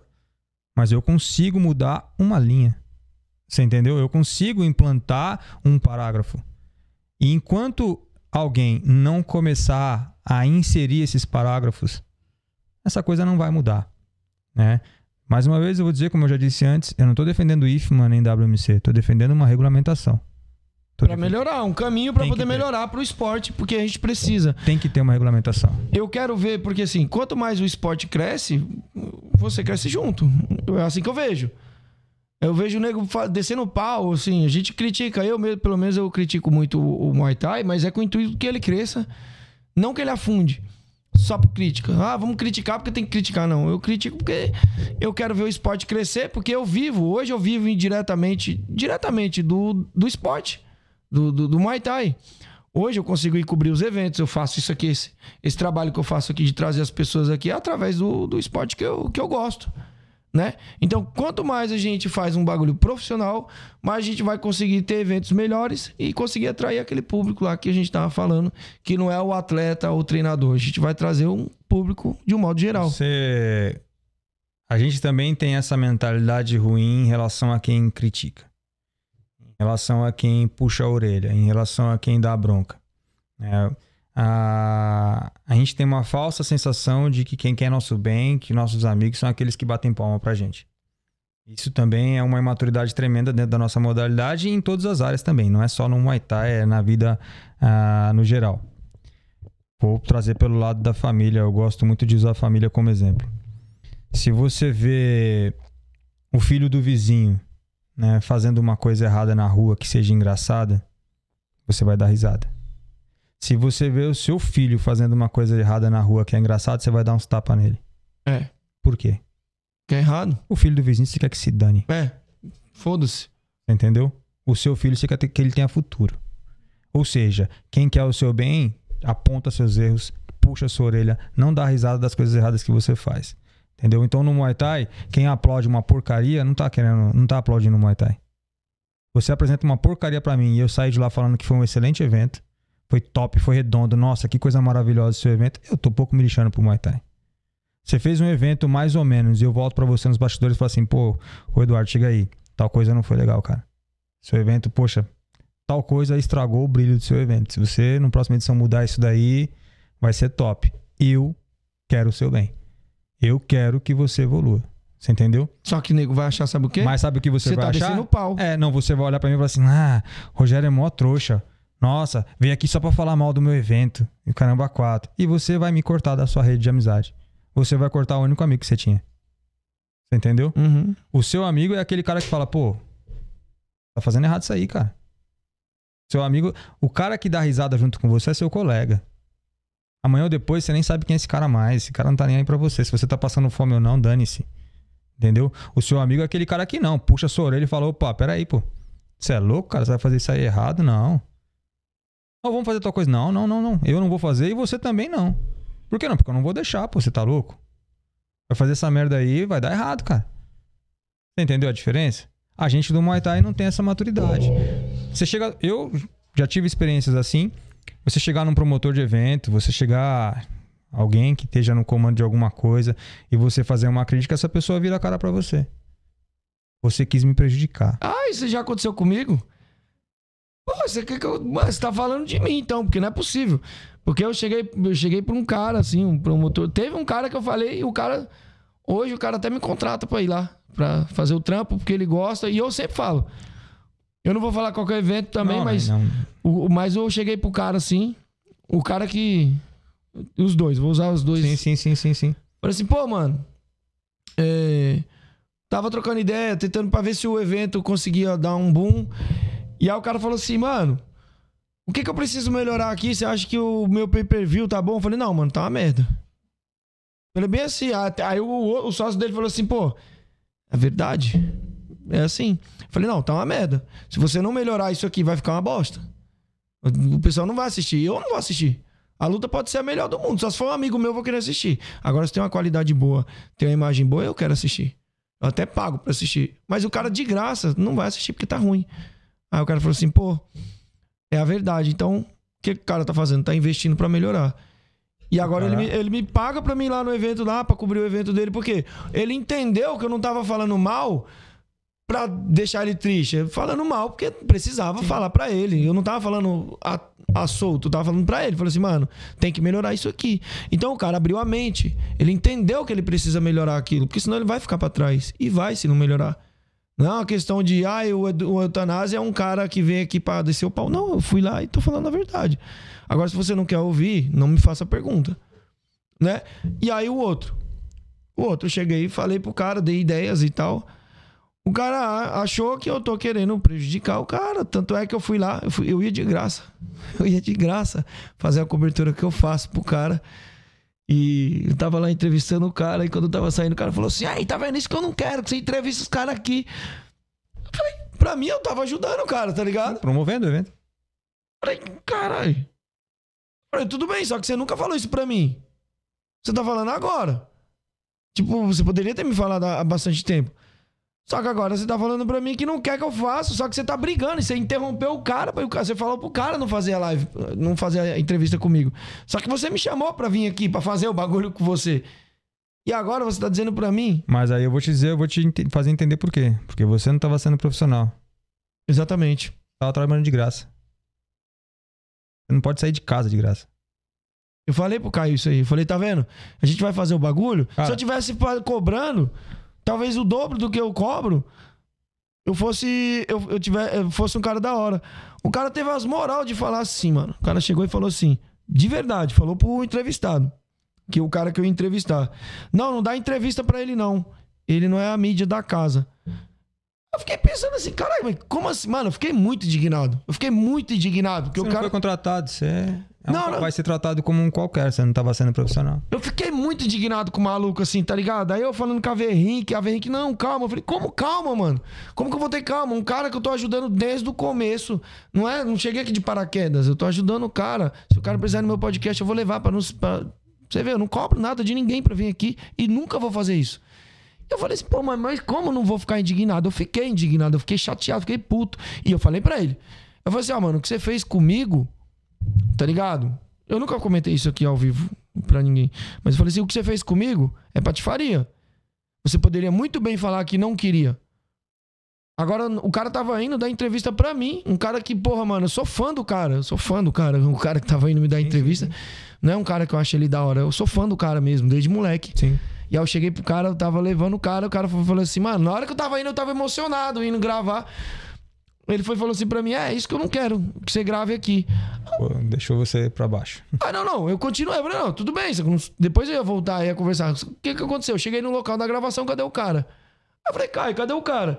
Aí o cara falou assim: não, ele parou o cara no meio do caminho e disse que não era pra dar entrevista pra você, que você não é a mídia da casa. Eu pensei, quem que é a mídia da casa? Não tem outra pessoa? Só, só tinha eu fazendo isso. Você foi de graça. Eu fui de graça, aí eu fiquei, pô, mano, você entende a parada? É, é, é, é isso que falta, profissionalismo.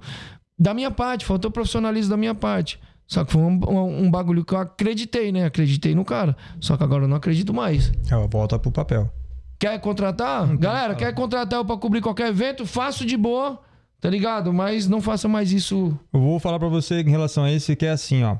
Cobre barato, mas cobre. Se você quer estar olhando pra alguém e falar, pô, vou ajudar fulano. Você não ajuda fazendo de graça. Cobra barato. Você entendeu? Não acho que ninguém deva cobrar barato em nada. As pessoas têm que cobrar o preço justo. Né? Mas se você quiser fazer uma boa ação, uma caridade comigo, cobra barato. Você entendeu? E seja profissional, claro Sim. mas tenha o contrato de trabalho. Porque se você vir fazendo um favor, assim que você acabar, eu te esculacho, te jogo de lado, que se dane. Quantos de nós não somos utilizados assim? Eu já fiz coisas absurdas dentro de eventos e tudo mais de graça.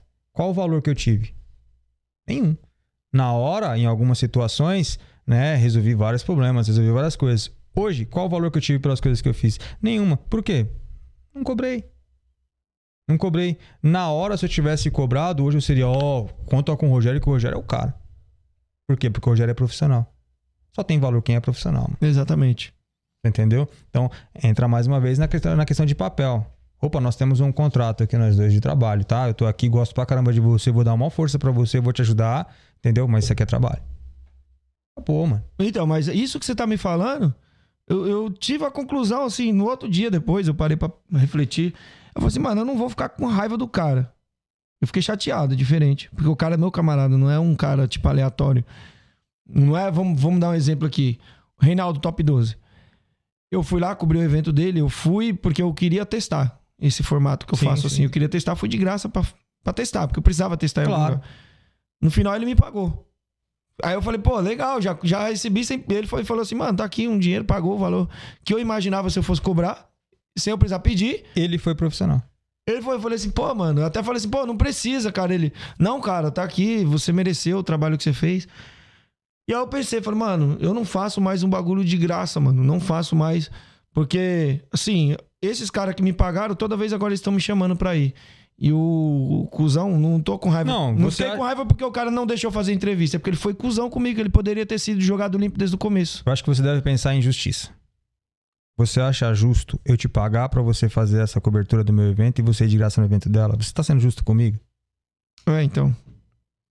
Você não tá sendo justo comigo, cara. Na primeira oportunidade que eu encontrar um outro profissional, eu pico o pé em você. Entendeu? Porque você não é um cara justo. Pô, que, que- e daí que vocês cresceram junto? E daí que você conhece há bastante tempo? Isso aqui é trabalho ou é amizade? É, então, eu fazia de graça porque eu gostava do cara e eu queria ver o bagulho do cara crescer, tá ligado? Eu falei, mano, eu acredito no trabalho do cara. Eu acredito, de fato.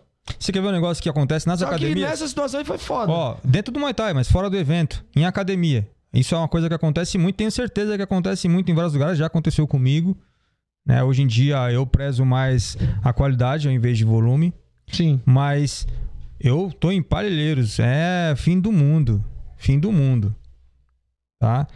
Dava aula praticamente de graça, mas de graça. Já cheguei a cobrar 20 reais de mensalidade. Tem noção? Tá. Já, isso lá em 2009, alguma coisa assim. Ah, o cara do meu bairro atravessa a cidade para treinar o mesmo treino. Às vezes até com uma estrutura pior do que a minha. Em uma outra região e paga 100 pau pro cara. Por quê? Porque o meu é de graça, então não presta. O meu é de graça, não presta. Aí eu vou e subo minha mensalidade para 100 reais. O mesmo 100 reais que aquele cara lá, esse aluno sai de lá e vem treinar comigo. É as ideias. É um bagulho muito doido, né? Isso acontece. Pode perguntar pro pessoal, isso acontece. Não, então eu tô, eu tô lembrando do, do- Eu dava aula aqui no projeto social aqui e tinha uns moleques aqui que tinham condições de pagar e mesmo assim eu deixava treinar. No projeto social eu não podia cobrar do cara. Sim. E aí eu montei minha academia, era na laje aqui. Os caras co cobravam 50 reais a mensalidade, eu lembro. Os caras, porra, mano. Pô, é muito caro. Muito caro, beleza. Aí eu pago 50 reais ali na, na outra, eu treino tudo, musculação e tudo, tudo, tudo. E aí ele nem lá e nem aqui ele treinava. Aí ele ia treinar numa outra, que ele pagava 150 pau por mês pra treinar. Eu falei, mano, e o treino lá é bem comercial, bem, bem, tipo assim, o cara queria treinar pra Sim, lutar. sim, claro. Mano, qual que é a pegada, velho? Meu treino não é ruim. Meu treino não é ruim. As pessoas vão atrás de quem é profissional. E aí, sabe o que aconteceu? Passou um tempo, o cara começou a pagar personal pra, me dar aula pra ele, porque eu Mas comecei você a cobrar entendeu isso porque você estava se vendendo como um amador. Se você cobra barato, é porque nem você garante seu trabalho. Nem você garante seu trabalho. gente fica com medo de, de, de perder, né? Às vezes. Você já também. calculou? É, você tem medo de perder, mas poxa vida, eu perco um aluno de 20 reais e ganho um de 100. Eu perco três alunos de 20 reais e ganho um de 100. Eu só tô dando uma aula pra um agora. Mas eu tô ganhando 40 pau a mais. Menos material, menos gasto, mais dinheiro. É, eu tô ganhando 40 pau a mais. E aí entra nessa questão que você falou agora. Mesmo que tivesse tete a tete ali, 60 reais, você entendeu? Eu ainda assim teria um desgaste humano menor, teria um, um desgaste de equipamento menor e teria uma qualidade de resultado maior porque eu tô dando atenção para menos pessoas. Sim. Ou seja, eu tô sendo muito mais pago aqui. Até pegar o gancho aqui, da Paty aqui. Mas eu vou pedir pra galera também, antes eu já vou ler essa pergunta aqui. E já queria falar, fazer um merchan aqui, ó. Pessoal, pessoal que, que gosta de Muay Thai, equipamentos top, gosta de equipamento sinistro.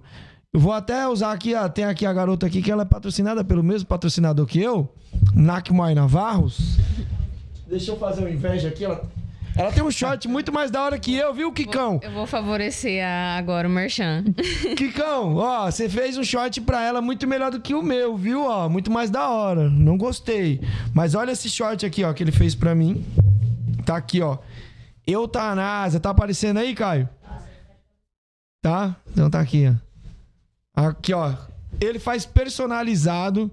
Ele põe o seu nome, põe o seu logotipo. Se você quiser colocar aqui o logotipo da sua equipe, quiser colocar sei lá, o logotipo de qualquer cor, qualquer desenho, qualquer cor ele faz pra você. Material sinistro, é cetim. Esse daqui é cetim, né? Então ele faz um Lindo e qualidade. Muita qualidade. Faz o merchan aí, vamos ver se ela sabe fazer o merchan mesmo. Vai, fala aí do, sh- do short. Shorts da Shorts. Vai. Vamos lá, vamos ver essa garota aí. Ó, o Kikão aí, ó. Shorts. Ó, pessoal, eu uso shorts todo dia, tá? É, Usa mesmo. Eu uso mesmo, literalmente eu uso todos os dias, porque a gente tem um uniforme lá na equipe e a gente faz com, com o Kiko. Então tá aprovado, tá? Uso short há anos aí, não estragou, não rasgou, tá inteirinho o short. Se você olhar pra ele, parece novo. Então, ó, qualidade muito boa e fica lindo também. Ele faz os shorts personalizados, os shorts que eu luto, é ele que faz e o pessoal sempre adora os shorts. Então, quando vocês forem lutar ou treinar, façam um short. Qualquer tamanho, qualquer cor. Qualquer tamanho, cor, nome, desenho, ele faz tudo, fica lindo. Então, galera, quem quiser, é só clicar aí no nosso terceiro link que tá na descrição aqui no YouTube, tá? Você cai direto no Instagram dele, fala com o Kikão, que ele vai fazer um desconto pra você. Se ele não fizer, você vai lá e briga com ele. Comigo não, tá? Mas, ó, além de short, ele vende óleo. Se liga nesse óleo aqui, ó. O olhinho, aquele óleo tailandês, que a gente chama de óleo tailandês, o óleo pra massagem, o óleo pra aquecimento aí, pra você não ter que ficar batendo paô de uma hora pro seu atleta que desgasta, né? Não, Rogério. O pessoal coloca a galera pra lutar e passa a ser. Você observa muito, né? Ela cansa mais no aquecimento da luta do que na luta. hein? Não, vamos colocar Sobe no ringue morto. Aí o cara já sobe lá no terceiro round já, né, mano? De tanto Sim, bater pau. Então quem quiser comprar um óleo desse daqui, galera, entre em contato aí com o Kikão, da Nakmoy Navals. Se você não quiser comprar com o Kikão, que ele tá nos eventos, é, ele tem no Mercado Livre também. Você pode comprar no próprio site da Thai Knockout, que tá também o link tá na descrição. Basta clicar aí. É, você tem até um cupom de desconto meu também, camisa 10 igual da Máximo. Também vende na Máximo. Esse óleo aqui é vendido na Máximo, comigo, com o Kikão, é, com outros revendedores também. Na, na Máximo você usa o cupom de desconto camisa 10, você ganha 10% de desconto. Se você quiser comprar na Thai Knockout também usa o camisa 10, 10% de desconto. O cupom é o mesmo para ambas. E com o Kikão não tem cupom de desconto, mas ele já vende num preço também bem bacana para vocês aí no evento aí, beleza? Troca ideia com ele. Ele também envia para todo o Brasil aí, só comprar uma quantidade boa que ele manda para qualquer lugar, até pro Acre. Bom, vamos falar aqui um, fazer uma pergunta aqui que a Paty fez aqui. Ela fez uma pergunta interessante que a gente tá falando de aulas. E ela perguntou aqui, ó. Paty, ó, se quiser mandar um pix pra gente, a gente agradece, tá? Bota o pix aí, Caio, na tela. Ela falou aqui, ó. Precisa ter lutas para poder dar aulas para alunos e alunas comerciais e personal? É, a pergunta dela aqui, galera, é que é o seguinte. A gente dá aula personal, pra galera que não sabe o que é aula personal, aquela aula que é só pra você, você tá treinando sozinho ali, uma aula personalizada, como o nome já diz, né? Ou pro público em geral. Então, essa pergunta delas precisa lutar pra poder fazer isso. É, na verdade, você precisa ter conhecimento de causa. Você não precisa da luta em específico, né? Você não precisa de ser competidor para dar aula, você não precisa de ter subido no ringue para dar aula. Ajuda, é um complemento. Você ter passado por aquela experiência é, é outra coisa. Você vai dar aula de uma forma bem diferente. Porém, né, você consegue dar aula sem ter passado por essa experiência, desde que você tenha sido bem orientado, desde que você tenha sido bem treinado, tenha vindo de uma boa escola, né? Conhecimento de causa. Sim. né? Eu vai, é, tive um excelente professor, meu professor Flávio está aqui, meu professor de eletrônica, né? Eu me formei com ele, aprendi o que eu sei de eletrônica, a base da eletrônica toda com esse cara, né? Vai lá no final me dá um diploma de eletrônica e tudo mais. Eu posso, eu posso nunca ter trabalhado na área, mas tenho um bom conhecimento para poder passar pro outro. Se eu tiver atuado na área, eu tenho o conhecimento de causa, mais a experiência, mais a, a malandragem ali, A o- vivência. a vivência daquilo. Você entendeu? Então, agrega, é uma vantagem que eu tenho, entendeu? Mas não é uma vantagem que seja tão necessária. Ela é boa, mas não é fundamental. O, a prioridade aqui é você entender que se você tem um bom treinador, se o que você está aprendendo está sendo um conhecimento real da modalidade. né? Se o seu conhecimento realmente é um conhecimento válido. né? Às vezes você tem a, a sensação de que sabe, mas na prática você não sabe nada. Na prática você está sendo enrolado há muito tempo. Na prática, estão metendo louco. É, você entendeu? Então, a... eu particularmente, né, prefiro cursos técnicos do que faculdade. Eu também penso assim. Por que eu prefiro assim? E É igual- É, é por que, que eu prefiro assim? Porque Igual cara- faculdade de artística, né? Faculdade de, sei lá, de bagulhos artísticos. Isso é um dom que você tem. Faz um curso profissionalizante pra melhorar. É, o que eu penso assim, ó. E aqui já vou também deixar mais claro, né? Eu não estou desaconselhando a fazer faculdade e aconselhando a fazer curso técnico. Não. Meu conselho é estude o máximo que você puder. Né? Conhecimento nunca é demais, sua cabeça cabe conhecimento infinito. né? Você não vai se lembrar de tudo que você estudou, né? mas na hora apropriada a coisa que você estudou volta, vem à tona. A sua experiência sobre aquilo, o seu conhecimento sobre aquilo volta, porque é uma caixinha absurdamente gigantesca, tá? Mas por que, que eu prefiro alguém é, técnico do que alguém de faculdade? Normalmente o cara da faculdade ele é o cara do laboratório. Ele tá ali na sala de aula, teórica, teórico, teórico, ele conhece tudo. tudo, tudo, tudo, tudo. É um engenheiro. Esse cara, tá- o, o, o, o engenheiro é incrível. Eu já trabalhei em obras e eu odiava o engenheiro, odiava, detestava. é, porque o cara chega e o cara sabe tudo, sabe tudo, mas se ele não sabe segurar um martelo na mão, ele não sabe pegar uma colher de pedreiro na mão. Mas na teoria, ninguém bate o cara. Capaz ele não saber nem o que é a colher de pedreiro. É, e, e por ele não ter tido a vivência naquilo, se faltar uma vírgula do que tá no papel, ele não sabe fazer na prática. Sabe? Já o técnico é aquele cara que vivenciou aquilo. É o cara que passou por aquilo. O cara sofreu, o cara teve que improvisar, teve que, sabe, fazer fazer acontecer. É aquela parada que nem dois, nem sempre dois mais dois são quatro. É um bagulho que você tem que colocar três e meio ali. É, então assim, você vai entender que aquele cara técnico, talvez ele vai te agregar muito mais do que aquele cara ah, da faculdade. Ah, fora que para quem está entrando em qualquer profissão agora, o técnico é mais vantajoso porque você tem a chance de mudar de ideia mais rápido, investindo menos. Então você começa a fazer um curso técnico de alguma coisa agora, é bem mais barato do que uma faculdade, né? E ali seis meses de curso, seis meses de alguma coisa, você fala, pô, não é o que eu tava pensando. Você não perdeu tanto tempo, você não perdeu tanto dinheiro e você pula para outra coisa, né? E você está aprendendo com alguém que tem uma vivência daquilo, tem uma experiência daquilo. E esses seis meses vão valer muito a pena para você. Então no Muay Thai não é diferente. Você tem que avaliar quem é seu treinador, quem é sua equipe, se o seu conhecimento está realmente à altura, né? Se você tem essa desenvoltura e, né, se tiver luta ou não, a luta é um fator né, benéfico, bom, uma experiência legal que soma, mas não é fundamental. O seu currículo, né? É, acrescenta o currículo. Acrescenta, lógico. É diferente você falar para um atleta assim, olha, é... ah, deixa eu pensar aqui. Amarra um pouco essa luta nesse round para você não cansar tanto, né?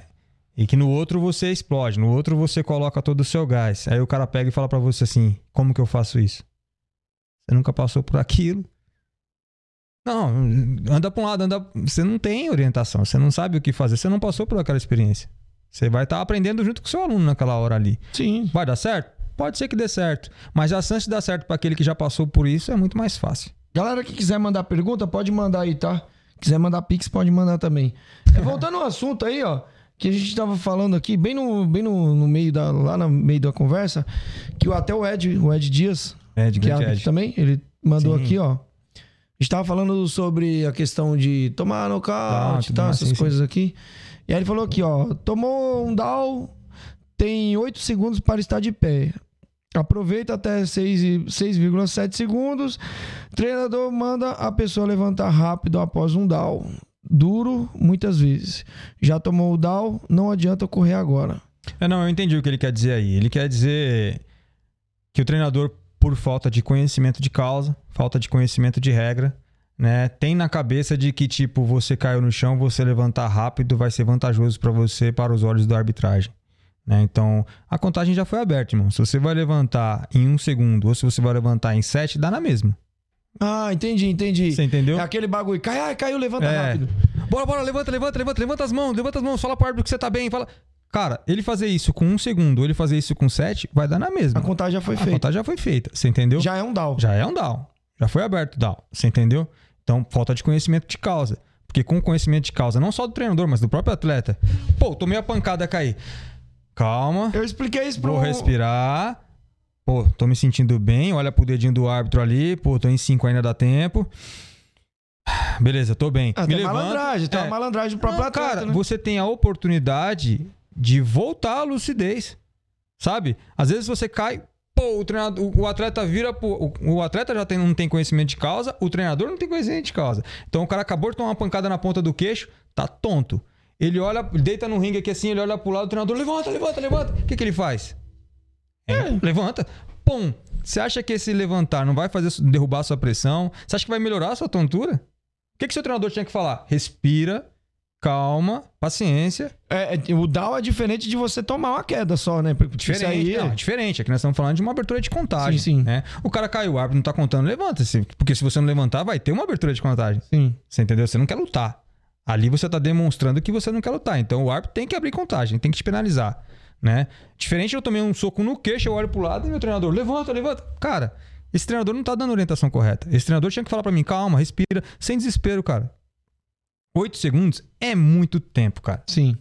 Respira, respira, respira. Você tá se sentindo bem? Tá bem? Levanta. Você não tá se sentindo bem? Acabou a luta, tudo bem. Vamos pra próxima. Você entendeu? O que que eu fiz numa luta, minha última luta? Eu tentei ser o mais malandro possível. Deu certo. O que acontece? Eu tava ganhando a luta, tomei-lhe uma mão. Apareceu uma terceira mão lá. Acontece. O cara tirou uma mão de dentro do bolso lá e veio, pau no queixo.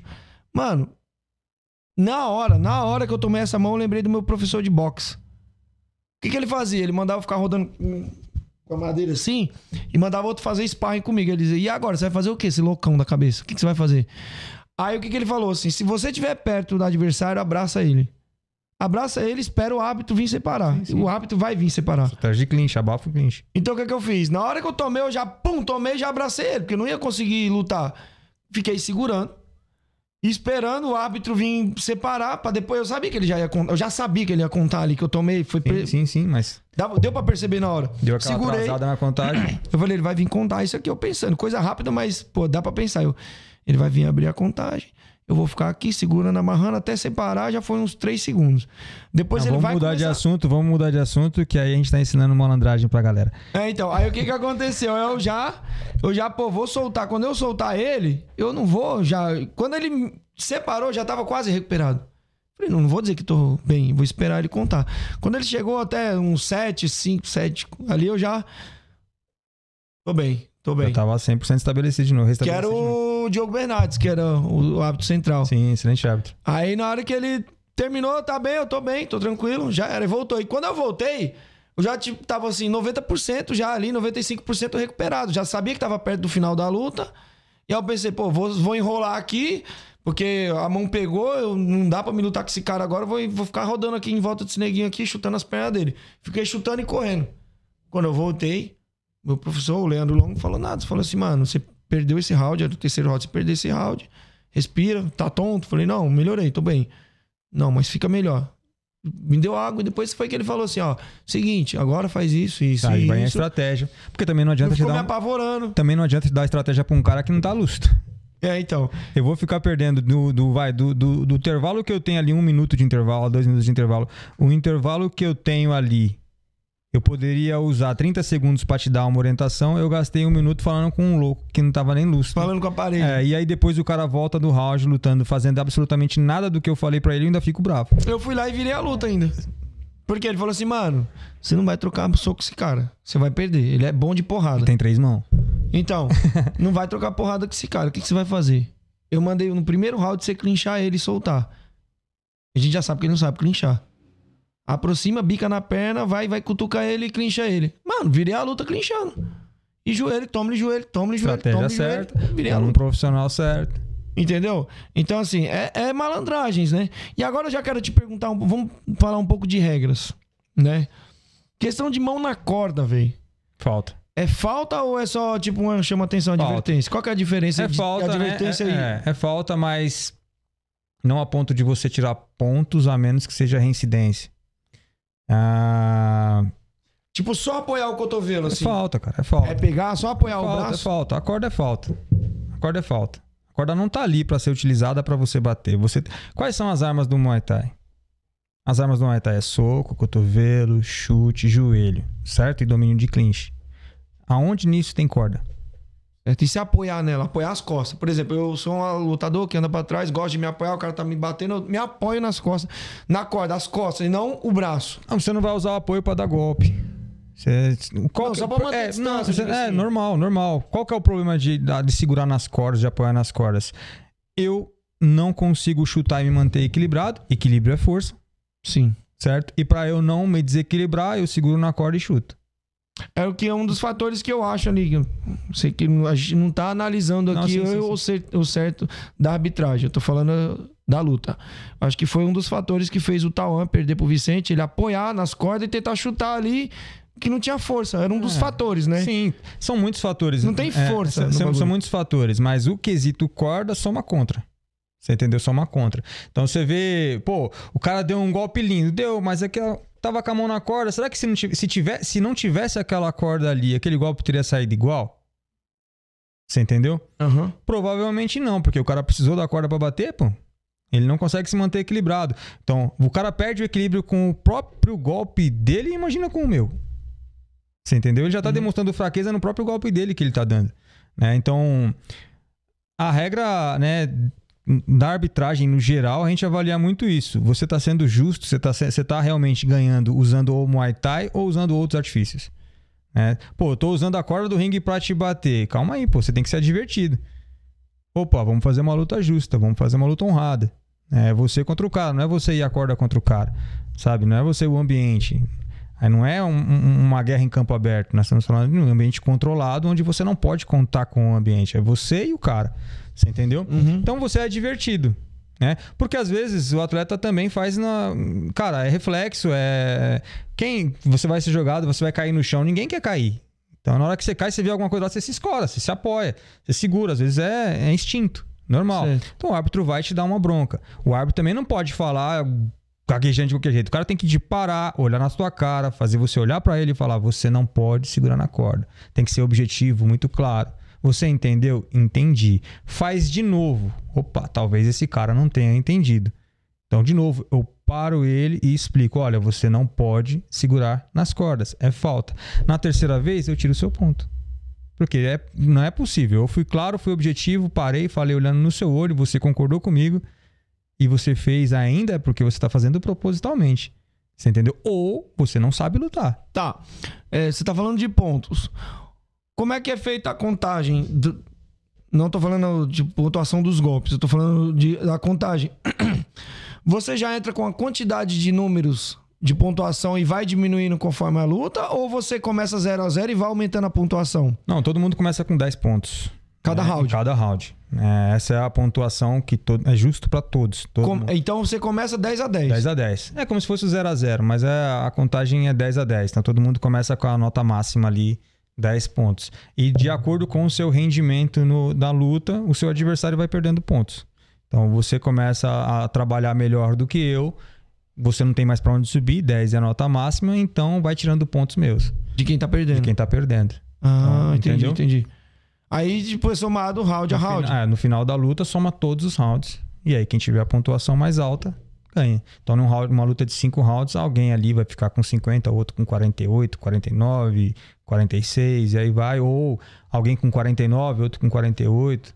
Então, é, e aí a questão, tem essa questão do ah, 10 a 8, é quando o cara perde tipo é absurdamente? É, quando você tem uma diferença muito clara de um atleta pro outro, ou quando você tem um down, uma abertura de contagem, quando você tem perca de ponto. E aí vai, porque vamos pensar aqui numa opção de 10 a 8, sem down, sem nada. Né? Mas você cometeu falta, você foi tirado do ponto. Você já estava perdendo, então estava 10 a 9. E o árbitro ainda foi e tirou um ponto seu, 10 a 8. Você Certo. entendeu? Ou seja, a... quem tá com 10 vai se manter com 10. O prejuízo é pro outro, que vai caindo, vai caindo, vai caindo. Falando de pontuação ainda de, de, de pontuação. Questão de peso. O atleta não bate o peso, como é que funciona? É um acordo ou, ou- ou é uma regra que, por exemplo, eu vou lutar no categoria 70, vamos lá, 70 quilos, eu acertei pra lutar com 70. Chego lá com 70 e 71 quilos, um quilo acima. Quem vai me tirar esse ponto? É um acordo que eu já tinha feito com o Não, não evento, tem com o atleta, como que é? Não tem acordo. Não existe acordo. Se o promotor disser assim, não, eu não quero que tire ponto, Não, não existe interfere. acordo. Não existe acordo. Existe desclassificação. Isso eu tô te perguntando pra quê? Pra poder ficar claro pra galera que tá vendo e, É, não, e não existe acordo. Quando aí a gente volta para a ideia do profissionalismo. Certo. A gente volta para a ideia do profissionalismo. Ah, o pessoal faz para não cair a luta. Não é problema do evento ter caído a luta.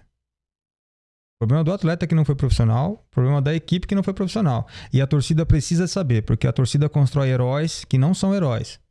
Então, ah, eu sou fã de fulano de tal. Se ele soubesse que fulano de tal faz várias falcatruas para poder lutar, nunca bate o peso, nunca chega no horário, você entendeu? A pesagem é das 7 da manhã às 9 horas, o cara chega às 11. Até porque tem a punição também da bolsa, né? É, mas, você mas você entendeu que se a torcida soubesse que esse cara faz essa malandragem toda, ele não seria o herói? Ele não seria idolatrado? É verdade. Você entendeu? Mas o evento passa o pano pra ele, o evento, né, e às vezes a arbitragem, né, aprova, aceita essas maracutaia pra não cair luta. Quem sai prejudicado é toda a modalidade. Por quê? Porque aí esses maus exemplos viram ídolos dos outros e os próximos que vêm vindo se espelham neles. Fulano faz e é meu herói. Fulano faz e todo mundo bate palma. Eu vou fazer também. Entendeu? Pô, fulano tem nome. Pô, não bateu o peso, foi desclassificado. Eu vou me preocupar com o meu peso. Porque se Sim. o cara tem nome e o cara foi desclassificado porque não bateu o peso, imagina eu que sou um desconhecido. Você entendeu? Até, até o primeiro a ser punido mesmo severamente, os outros vão começar não, a então já entrar. na- fica em alerta. Sim. Já fica em alerta. Você entendeu? A punição serve pra isso. Então, é muito claro, irmão. Você pode bater o peso daqui até aqui. Você entendeu? Você aceita lutar nessas condições? Aceito. Chegou no dia, passou 100 gramas, desclassificado. Ah, mas foi só 100 gramas. Não, não foi só 100 gramas. Tinha 300 gramas de um peso, tinha 3 quilos de um peso a outro aqui. Você aceitou de lutar de 67 até 70 quilos. Você bateu 70 quilos e 100 gramas. Você não bateu 100 gramas a mais. Você tá falando de 3 quilos e 100. Você entendeu? Eu sou profissional, então desculpa, meu irmão, mas no meu evento você não vai lutar. Porque você estaria manchando o meu evento se eu deixar você lutar. Eu tô permitindo que alguém que não me respeita, alguém que não respeita o meu evento, porque não teve compromisso com o meu evento, lute na minha casa. Ele tá abrindo precedente pra outros fazer É, isso também. eu né? não posso aceitar que alguém que não respeita meus filhos entre na minha casa. Eu não posso. De forma nenhuma. Entendeu? E outra, eu vou dizer pra todo mundo. Eu vou contar pra É o que tá faltando também. Você entendeu? A galera fica Pessoal, muito passar, o passando a mão na aqui, cabeça, ó, a luta tava casada como a luta principal, né? Nós fechamos um contrato com o Eutanásia aqui para ele lutar de 67 a 70 quilos, entendeu? Mas infelizmente ele não teve comprometimento para com vocês, torcida que pagaram o ingresso para estar aqui, e ele irresponsavelmente não bateu o peso, pessoal. Então a vitória vai ser dada para o oponente dele que chegou na hora, bateu o peso, honrou o compromisso, tá bom, pessoal? Infelizmente, né? Vamos parabenizar o rapaz aqui que teve profissionalismo, foi profissional, teve comprometimento, respeitou vocês, tá bom? E se lembrem de que a eutanásia não respeita vocês. É, exatamente, tem que ser assim. É desse jeito. Você entendeu? Vamos aqui pra próxima, que o cara mandou essa pergunta, mas eu já ia fazer também. É, Que é aquela velha pergunta, aquele clichê. Golpe no saco. Ah, Dá uma é- explicada pra galera aí como é que funciona, porque tem, tipo assim, chute, joelhada, aí pode, não pode. É, então, ó, na regra que todo mundo tá acostumado, o pessoal trabalha bastante na regra do Muay Thai profissional, ah, golpe na genitália, chute no genital é permitido. Por que, que é permitido? Porque é impossível acontecer uma vez que você luta de frente e o escroto, o saco do, do homem ali tá pendurado para baixo. Não existe chute de baixo para cima, né? Muay Thai se luta de frente. Como que eu acertei ah, o seu saco se eu não chutei de baixo para cima? né? Não, não tem chute assim. O chute é na coxa, o chute é nas costelas, o chute é na cara. Chute lateral, mas É. mais laterais É, o chute. o golpe que você tem em frontal, vai um tip ali, um chute frontal é reto, não é de baixo para cima. né? Vamos até pensar em outros golpes aí, um chute de cobertura, vem de cima para baixo. Se eu acertei a sua genital é porque você virou de costas para mim, você ficou de lado para mim, você errou, não fui eu. Sim. Não fui eu. Joelhada. Não tem joelhada de baixo pra cima. Se você pegar a cabeça do cara, abaixar a cabeça do cara e jogar uma joelhada pra cima, o que acerta nesse cara não é seu joelho, é sua coxa. Sim. é. Joelho é a parte da frente. Joelhada é pra frente. Então, se eu der uma joelhada no cinturão do seu short, não vai pegar na sua genital, vai pegar na sua bexiga. Você vai pôr a mão no saco falando que eu dei uma joelhada no saco. Uhum. Você entendeu? Se eu acertei o seu saco com uma, com uma coxada, é porque eu não sei lutar. Não existe isso. Você entendeu? Por isso que a joelhada a gente não deixa. O cara tomou uma joelhada na genital, a gente tira ponto, a gente adverte, o cara pode ser até desclassificado. Porque ou ele tá mal intencionado, usando um golpe que não existe, não, não faz sentido, né? Ou ele não sabe o que ele tá fazendo ali. Mas chute não tem como entrar. É isso que ge- gera muita briga. Eu vejo muito treinador, mano. Eu vejo muito treinador, chega pra mim e fala assim, mano. Às vezes eu, eu tento ser político até, porque. Querendo ou não, eu peguei amizade com a galera da arbitragem, com o atleta. Aí o cara, mano, mas você viu? O cara deu uma joelhada lá no saco do meu atleta. Eu falo, mano, faz um curso de arbitragem, mano. É, e fora que tem a coquilha também, tá? Eu falo, é, eu falo Fora assim, que mano. tem a coquilha. Eu falo, faz um curso de arbitragem, mano. Faz um curso de arbitragem pra você parar de brigar com o atleta. Ó, e eu vou dizer agora com como o árbitro. Como árbitro. Foram raras vezes que eu vi alguém acertar a genital do outro. De 100 vezes que alguém reclamou de golpe na genital, 98 era Miguel. Até porque imagina, se acertar uma canelada no meio da, de um bagulho de aço daquele ali. 98, 98 de 100 casos é mentira. Sabe por que que é mentira? E eu falo por experiência de causa. Acontece isso em todos os eventos, acontece isso. O cara acaba de tomar um golpe, ele já põe a mão no saco e fala assim: Ô juiz, ô juiz, ô juiz. Fala, assim, não, não, não, não, continua, irmão. Tô nem aí pra isso aí, não. Bora, bora, bora. Não acertou, não acertou, não. O cara se volta a postura e começa a lutar de novo. Ué, É. você entendeu? Eu sou homem também, cara. Já tomei golpe no saco. Se a coisa realmente entra cheio, você não se levanta. Você fica no chão. Pode você se ser o que for, de dor, É cara. verdade. Não importa o que aconteça ali. Ô, essa luta tá valendo 10 mil reais, irmão. Você vai ficar no chão aí, levanta, para de frescura. Você não levanta. Você não levanta. Porque realmente o negócio é ruim, entendeu? Não Ô, tem. dá essa. vontade de vomitar. As mulheres Não. aí que tem, ó. Mulher também mulherada. sente a mesma coisa, Sim, cara. sim, mas eu digo assim, na questão do, do saco. Mano, dá vontade de vomitar, dá vontade é de zoado, cagar. É uma fraqueza. Dá vontade de as você fazer pernas ficam bamba. As pernas hora. ficam bamba, entendeu?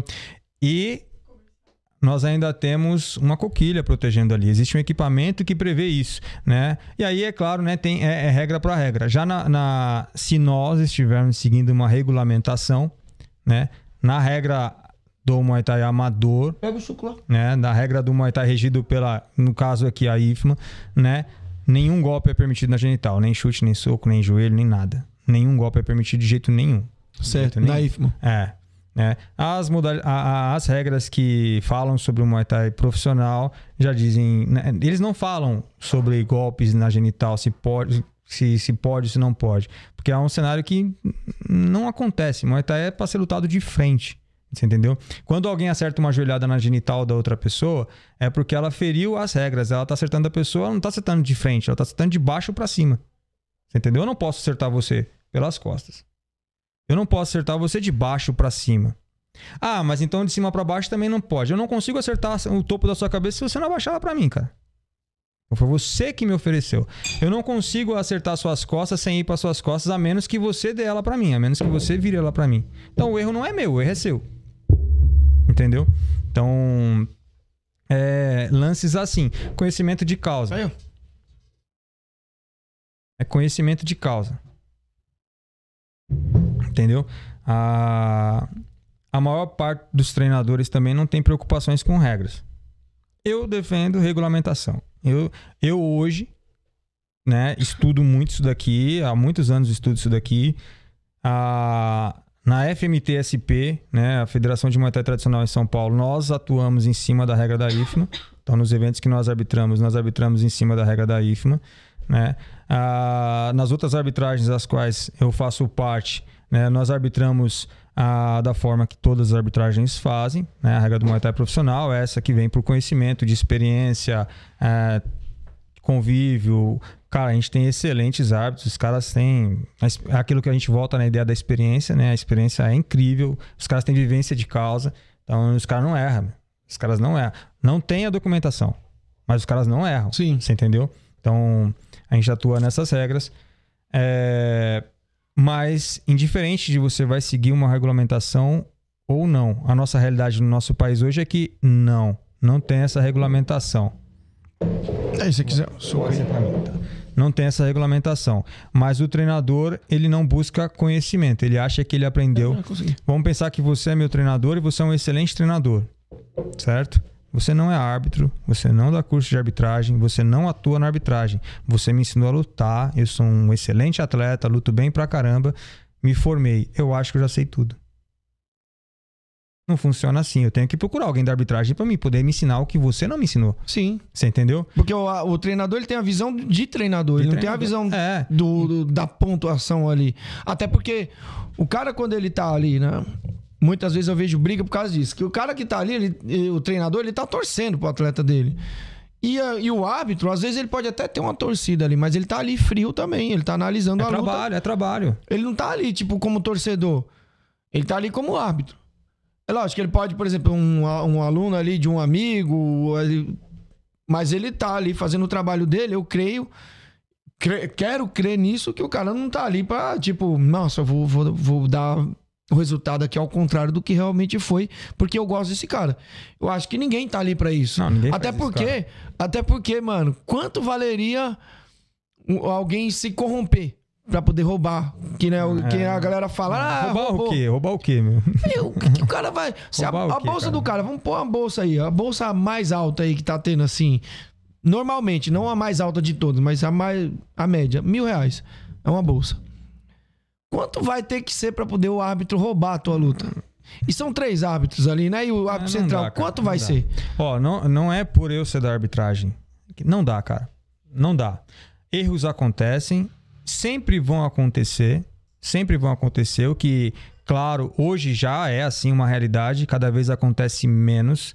Mas mesmo que aconteça menos, sempre vão acontecer erros.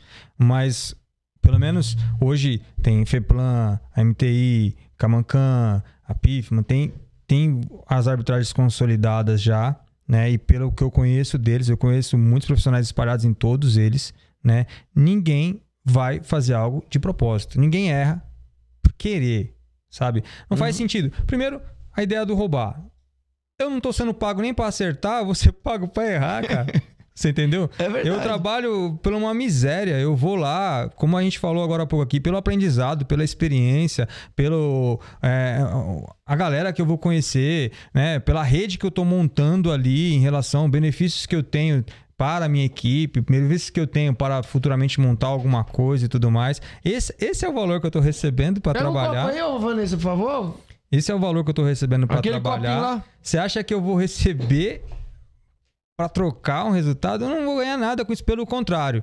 Eu tô sendo mal pago para poder acertar. E se eu faço uma cagada dessa, Copo, aquele copo lá. Isso aí é de chá. Aí- o copo lá, o copo transparente aqui. Pra gente beber suco, tô doido pra beber suco. não, é bebe aí, pô, seu copo tava com água, é tá só cheio pô, d'água aqui. toma água. Não vai caber no bucho, eu quero tomar suco, quero tomar suco. Você entendeu? É, eu agora, se eu troco um resultado propositalmente, eu agora tô recebendo pouco para trabalhar e ainda tô colocando a minha moral, tô colocando o meu nome, a minha honra em risco. Sim. Você entendeu? Então aqui é só prejuízo. Ninguém erra de propósito. Ninguém troca resultado. Erros acontecem. Ah, erro de fulano foi grotesco. Desculpa, naquele momento para o cara não foi grotesco. Senão ele não teria errado. É porque não tem, não tem sentido. Ah, o cara fez de. Não... A arbitragem Caralho. erra. A arbitragem erra, mas erra acreditando que acertou. É simples, cara. A gente erra, mas a gente erra acreditando que acertou. O que, que acontece hoje? Né? Cada vez se erra menos, cada vez você tem erros menores. Por quê? Porque tem mais experiência, tem mais conhecimento, o pessoal tá rodando em eventos e tudo mais. Ah, então vocês nunca vão errar. É como eu disse, a gente ainda vai errar, cada vez menos, mas a gente ainda vai errar. E nessas vezes que errar, o pessoal transforma um negócio num absurdo, como se fosse, ah, O fim do mundo. o fim do mundo. Cara, é normal. É normal, a vida que segue. Ah, mas hum, vai ter que acontecer com alguém. Infelizmente foi com você. Vida que segue, cara. Infelizmente foi com você. É, eu fui prejudicado.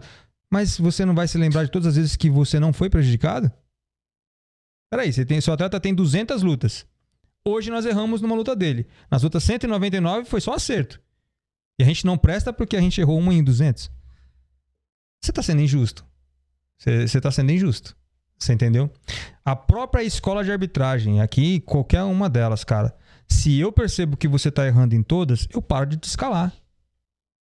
Eu Sim. paro de convocar. Com Por quê? certeza. Porque, ai, né, eu não gosto de eutanásia. Não. Não tem eu gosto nem eu não gosto. Você faz mal pro nome da minha marca. O Diogo Bernardes, ele até falou assim: vai chegar uma hora. Vai chegar uma hora aqui, o copo aqui. Não, sei lá, copo, é, isso é xícara, né? É.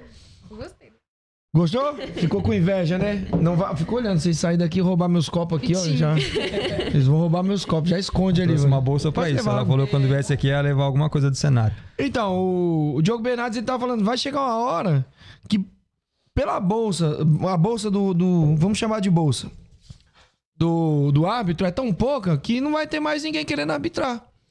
E aí vai ter que chamar o vizinho, o amigo, igual fazia antigamente, pra poder arbitrar. O que, é que E vai acontecer? O Diogo tá certo. Né? Essa ideia que eu falei de network aqui, de você conhecer pessoas, interagir. Você acha que um Diogo Bernardes, hoje, precisa de fazer esse network? É, Conhece todo- com o celular lá, Não, vendendo o não. celular dele. não, lá. eu falo de, de, de- network. Ele já conhece todo mundo. Sim. Todo mundo já conhece ele. Todo mundo sabe do excelente profissional que ele é. Entendeu? Ele conhece todos os promotores. Ele conhece todos os treinadores, os melhores treinadores que tem no país. Ele conhece, ele- o nome dele tá na boca dos melhores lutadores que tem no país. A- qual é a motivação pra ele ir num evento? Se o evento vai meter o pau nele. Então faz o seguinte, irmão, arbitra vocês, se vira. Faz aí do jeito de vocês pra ver se é melhor. Você acha que a gente é ruim? Você acha que eu tô errando? Então, fica entre vocês e seus colegas aí e vê o quanto vocês vão acertar. Então ele tá corretíssimo no que ele, tá, no que ele falou. Ele tá corretíssimo no que ele falou. Chega uma hora que não compensa mais. Então, poxa, a gente tá falando de um percentual aqui de 1% de erro. E o pessoal, ah, mentira, não é, não é só isso, não. É verdade, não, não vamos ser injusto. Não vamos ser injusto. Conta quantas lutas nós temos em um mês, em todos os eventos que tem, e em quantas lutas deu erro. Um evento hoje, eu acho muito louco, um absurdo o tanto de lutas que tem, mas tem evento de 40 lutas, tem evento de 35 lutas, né? Vamos pensar que em um mês aí, uma média de eventos de 30 lutas, a gente tem quatro finais de semana, tem oito finais de semana, né? Mas vamos pensar só em quatro finais de semana. Tem 120 lutas. Se em 120 lutas teve dois erros, pô, É pouquíssimo. é ridículo, não teve erro, cara. Ridículo. É ridículo. Não é que não teve erro, mas é ridículo condenar as arbitragens. Ah, o pessoal erra direto. Não, calma aí, pô. Você tá falando porque nós erramos na tua. E é justo que você esteja chateado porque a gente errou na tua. Mas condenar todo o, O trabalho? o trabalho, não, é ridículo. É, não, não, não- tem coisa errada aí. Você não está sendo profissional. Porque você também erra como treinador. Ou você vai, ou quando você, o seu atleta perder por uma, uma estratégia errada que você deu, você vai aceitar os seus alunos virar e falar assim: esse treinador é um bosta, eu vou trocar de academia. Você vai achar legal? Ou os, ou os próprios árbitros ir lá e dizer assim, ó, você é um É. bosta também. Você concorda Você com isso? errou. Ou você vai virar e se esconder dizendo, não, mas errar é humano, né? A gente também não dá pra acertar todos. Ué, por que, que a arbitragem também não pode ser assim? Né? Então vamos ser justos com todo mundo, cara. Isso acontece, acontece. O que não pode acontecer e o que não acontece é isso acontecer de forma intencional. Não acontece. Eu não tô falando aqui de FEPLAN, da CBMT, não tô falando da FMT, não tô falando das arbitragens que eu faço parte. Tô falando de todas. Isso não acontece. Ninguém sai de casa pra errar, cara. Ninguém sai de casa pra errar. Uhum. E pode ter certeza que antes, se alguém sair de casa pra errar, antes de treinador abrir a boca pra reclamar, a própria arbitragem expulsa. A própria arbitragem, é- é- ela se filtra. O Duca falou isso aqui quando veio a primeira vez. Falei, ninguém, não sei se você conhece o Eduardo Duca. Conheço, conheço. Falou assim, ninguém sai de casa pra estragar o sonho dos outros. Eu nunca esqueci disso. Ele falou, não, eu não saio de casa pra estragar o sonho de ninguém. E é verdade, cara. Não tem lógica, cara. Ô, Rogério, mano, já duas horas e meia batendo papo aqui. É, pô, também não vou te segurar aqui pra gente também finalizar. Cara, eu quero agradecer. Eu, porra, mano, é um papo que... Com ela, puxa um pouquinho. Sim, sim. É um papo muito. Foi um papo muito informativo, muito da hora. Agora deixa eu falar então com ela aqui, já que é- ela é a menina das tretas. Eu vou no banheiro. enquanto- Eu? Vá. Isso, você é a menina das tretas. E suas lutas? Parou de lutar, Ai, puxa o microfone. Pô, tu fazia umas lutas boas, o que aconteceu, mano? Não, deu um tempo aí agora, né? Que nem eu falei pra você na entrevista, a gente tava dando uma focada na galera comercial, né? E ele também tinha lesão aí agora, né? E ele é meu treinador e eu sou muito chata com isso, né? É, eu quero ter aula específica com ele, né? Eu faço muita questão da presença dele. Então, quando ele não tá, é meio ruim pra mim. Não é a mesma coisa. Não é a mesma coisa. Eu tenho muito contato com a voz dele, então pra mim faz toda a diferença, né? Como ele deu essa afastada, aí eu também tô focando agora nas aulas, na arbitragem, aí tô pouco parada da, da competição, né? Mas é algo que eu gosto, né? E que eu tenho pretensão aí de, de voltar. O pessoal sempre me pergunta muito, né? As apresentações foram legais, né? Eu sempre recebo um feedback muito legal da galera. E tem um negocinho lá no fundo ainda, tipo, um...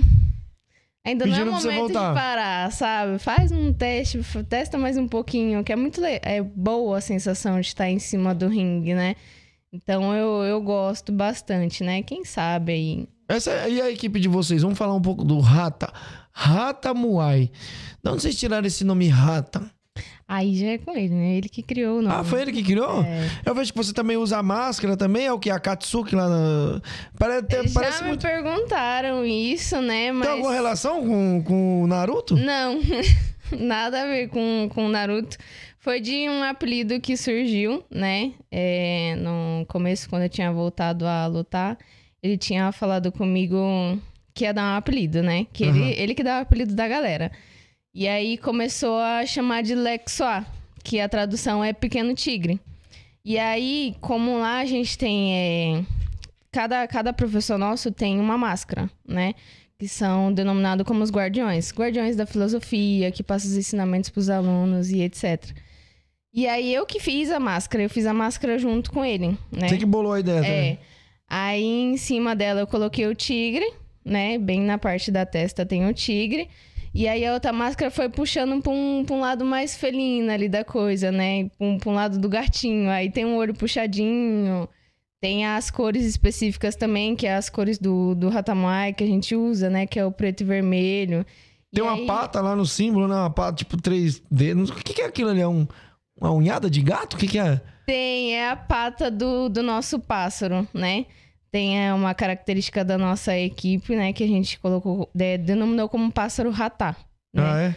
Que aí se o pessoal fala bastante que é uma pata de galinha, né? Já ouvi também pata de dinossauro, mas não tem nada a ver. É uma característica da equipe mesmo, né? Que o, o nosso pássaro é o pássaro que presta respeito a todas as graduações, né? Dentro da nossa equipe a gente tem as nossas 16 graduações e esse pássaro seria, seria isso, uma, uma representação dessas 16 graduações. Eu tava falando pro, pro Caio esses tempos que a gente tava olhando, né? Tá olhando o Instagram de vocês. Uhum. Eu falei, Caio, se liga, se liga. Aí ele, o que, que foi? Eu falei, mano, olha os Naruto treinando aqui, ó. Olha os caras aqui, ó. Era a Aí graduação de tinha- vocês. Sim, a gente teve a formatura, né, que foi agora, e aí tinha os professores lá também estavam usando as máscaras deles. As máscaras deles também têm os significados, aí cada um tem um significado pra sua, né? Aí eu olhei as máscaras, eu falei assim, ó, Caio, eu tava, eu tava falando pra ela que eu tava assistindo lá a graduação de vocês. E eu até falei assim, eu tava falando aqui pra ela. Eu falei, Caio, se liga, ó, os Naruto aqui treinando aqui, ó. O pessoal aqui, ó, a Katsuki aqui com, a, com, com as máscaras aqui, vocês põem no ombro. Meu, ficou legal. Aí, tipo, vocês têm um uniforme e tal. Eu vi que vocês estavam de calça, tipo, coturno. Eu falei, caraca, que bagulho louco, cara. É bem diferente. Eu, eu nunca tinha visto isso no, no, no, no Muay Thai. Mas essa ideia de criar todo esse, esse formato assim, foi sua? Foi dele? Veio junto? Vocês foram colocando tudo ou foi de uma vez? Vocês, mano, vamos fazer assim e já começou assim. Ele que é o que, que denomina o caminho da equipe, né? Então ele en- ensina as coisas pra gente e aí a gente vai a- aderindo ali, né? Mas a gente tem os uniformes, tem, tem a gente tem o primeiro uniforme, que é o uniforme de treino mesmo, né? Que aí a gente usa os shorts, usa a regata. Todos os nossos alunos treinam uniforme, é, uniformizados. E a gente tem esse segundo uniforme. Eu vi já. Que Tudo é fica bonito, pro- esse é legal. pros, pros professores, né? Pra dia de formatura. E aí fica todo mundo certinho. Aí tem o coturno, tem a camisa, tem a gandola. E aí você consegue deixar a máscara lá. Tem, tem espaço pra tudo. É tipo, eu, eu tava falando, eu falei assim, Caio, isso aqui é organização, cara. Então, Muitos ideia- vão, muitos até devem falar, é frescura, mas isso é organização. Eu penso o, o sistema que eu montei, né, é, para mim eu, não é perfeito, né, mas eu só mudo ele se alguém me provar o contrário. Que não funciona, né? É, que não funciona. Então, fun- é, nosso treino de Muay Thai é igual, né, a de todo mundo. Treina da mesma forma, mas para algumas ocasiões específicas, né, a gente se veste de uma forma adequada para a ocasião. né? Então, eu sou ex-militar e eu, em um determinado momento, a gente foi fazer uma apresentação, né? A gente foi convidado para fazer uma apresentação em uma quadra e depois da apresentação, eu de longe olhando, né, como telespectador olhando o pessoal, todo mundo feliz pra caramba, achando que arrasou, que foi legal, foi um aulão assim, né? Acha, nossa, foi muito legal, mestre, bacana e tal, todo mundo feliz. Mas eu olhando de fora e fiquei pensando assim, que porcaria, cara. Que porcaria, sabe? Eu fiquei olhando pra, tipo pro pessoal que tava do lado de fora da quadra, é, alguém que tava vindo na rua viu e entrou pra olhar, as próprias pessoas que nos convidaram pra lá e fiquei pensando assim: se eu fosse uma dessas pessoas, eu jamais colocaria meu filho nessa zona aí. Eu jamais colocaria meu filho nisso daí. É porque o discurso, ele é muito. Nós, seres humanos, a gente. Nós somos mais visuais né, do que auditivos. A gente é, a- se simpatiza mais, acredita mais no que a gente vê do que naquilo que a gente ouve. Então eu viro para você e falo assim: olha, eu sempre gosto da ideia de família. Né? Para mim, um- para um treino de esporte de contato, para um treino marcial, para uma atividade física voltada para esse tipo de coisa, de luta, tem que ser idealizada para a família. né? eu penso dessa forma, porque se eu não pensar em família, eu vou estar treinando marginais. Certo. É, então, família é o meu foco. Eu viro para um pai, para uma mãe que chega na minha academia e falo para eles o seguinte: seu filho aqui vai aprender a respeitar mais velho, ele vai aprender a falar na hora certa, não se envolver na conversa dos outros, ele vai aprender a ser organizado, ele vai aprender o que é disciplina, né? respeito de modo geral.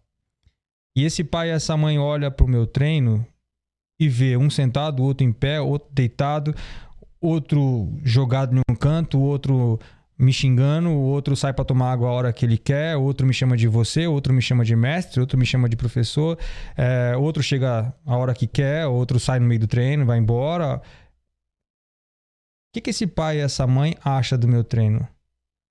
Ela, esse pai e essa mãe realmente acredita que eu vou tornar o filho dela mais respeitoso, mais educado, mais organizado? Meu discurso está sendo hipócrita. Eu estou falando uma coisa, mas estou mostrando outra. né? Então, nesse dia eu voltei para casa, né? E todo mundo comemorando, todo mundo achou legal pra caramba esse negócio. E no caminho eu já falei para ela, a gente vai mudar tudo. Aí nós estamos errados. Eu não tenho, eu não tenho vergonha de dizer estou fazendo errado. Eu não tenho problema com isso. Se eu precisar de me reinventar, eu me reinvento. Eu não, eu, eu não sei tudo, eu não sou perfeito. né? É, eu abomino a perfeição. Eu acho que a perfeição não é para seres humanos. Né? Então, eu voltei para casa falando para ela, meu, tá errado. Isso aqui tá errado. Eu, eu, eu tô mentindo pros meus, pros meus clientes. Eu tô, eu tô mentindo pros meus alunos. Tá errado. Passei a noite toda e quando eu amanheci, no meio da noite, eu me lembrei que falou, peraí, pô, eu sou ex-militar, cara. Eu sei o que é respeito, eu sei o que é hierarquia, eu sei o que é organização. Eu sei o que é isso. Eu sei como funciona isso. Eu vivenciei isso. Né, de uma forma, não só na minha casa, mas eu vivenciei isso depois de adulto. No outro dia, eu já chamei os alunos e falei, pessoal, a partir de hoje a gente vai mudar. A partir de hoje as coisas são diferentes. Esquece que vocês sabem até aqui, a gente vai fazer diferente. Então todo mundo vai ficar assim, assim, assim, assado. A gente vai treinar tal coisa. Vocês vão ter que se comportar de tal jeito. Não, não em termos. O que eu achei de bagunçado no dia não foi falta de respeito, porque isso, desde que eu fundei, é algo que eu não aceito. É contrário, tem que ser respeitoso ao ambiente. Ninguém fala mais alto do que eu no tatame. Ninguém sai sem pedir para mim, ninguém me desrespeita de forma nenhuma, eu não aceito. Não porque eu sou melhor do que ninguém, é porque naquele momento eu tô como tutor, eu tô como responsável. Né? eu aceito a opinião de todos, desde que ela venha com educação e com respeito. Né? É, E não me imponho como melhor do que ninguém. Nós somos todos iguais, mas no momento aqui a responsabilidade está sendo minha, então é justo que vocês sigam o que eu estou mandando. Sigam o que eu estou fazendo. Se eu fizer uma ordem absurda, me mostre que está sendo absurdo e a gente muda. né? Mas desde que não seja absurdo, vocês ficam quietos e obedeçam, porque eu é que sei o que é bom para vocês. Certo. Sempre foi assim. Mas o que eu achei absurdo no dia foi que, pô, o pessoal tava tre- treinando, aí na hora de fazer polichinelo, um tava com a mão em cima, outro tava com a mão embaixo, a primeira fileira tinha 10 pessoas, na segunda tinha 9, na terceira tinha 11. É, sabe?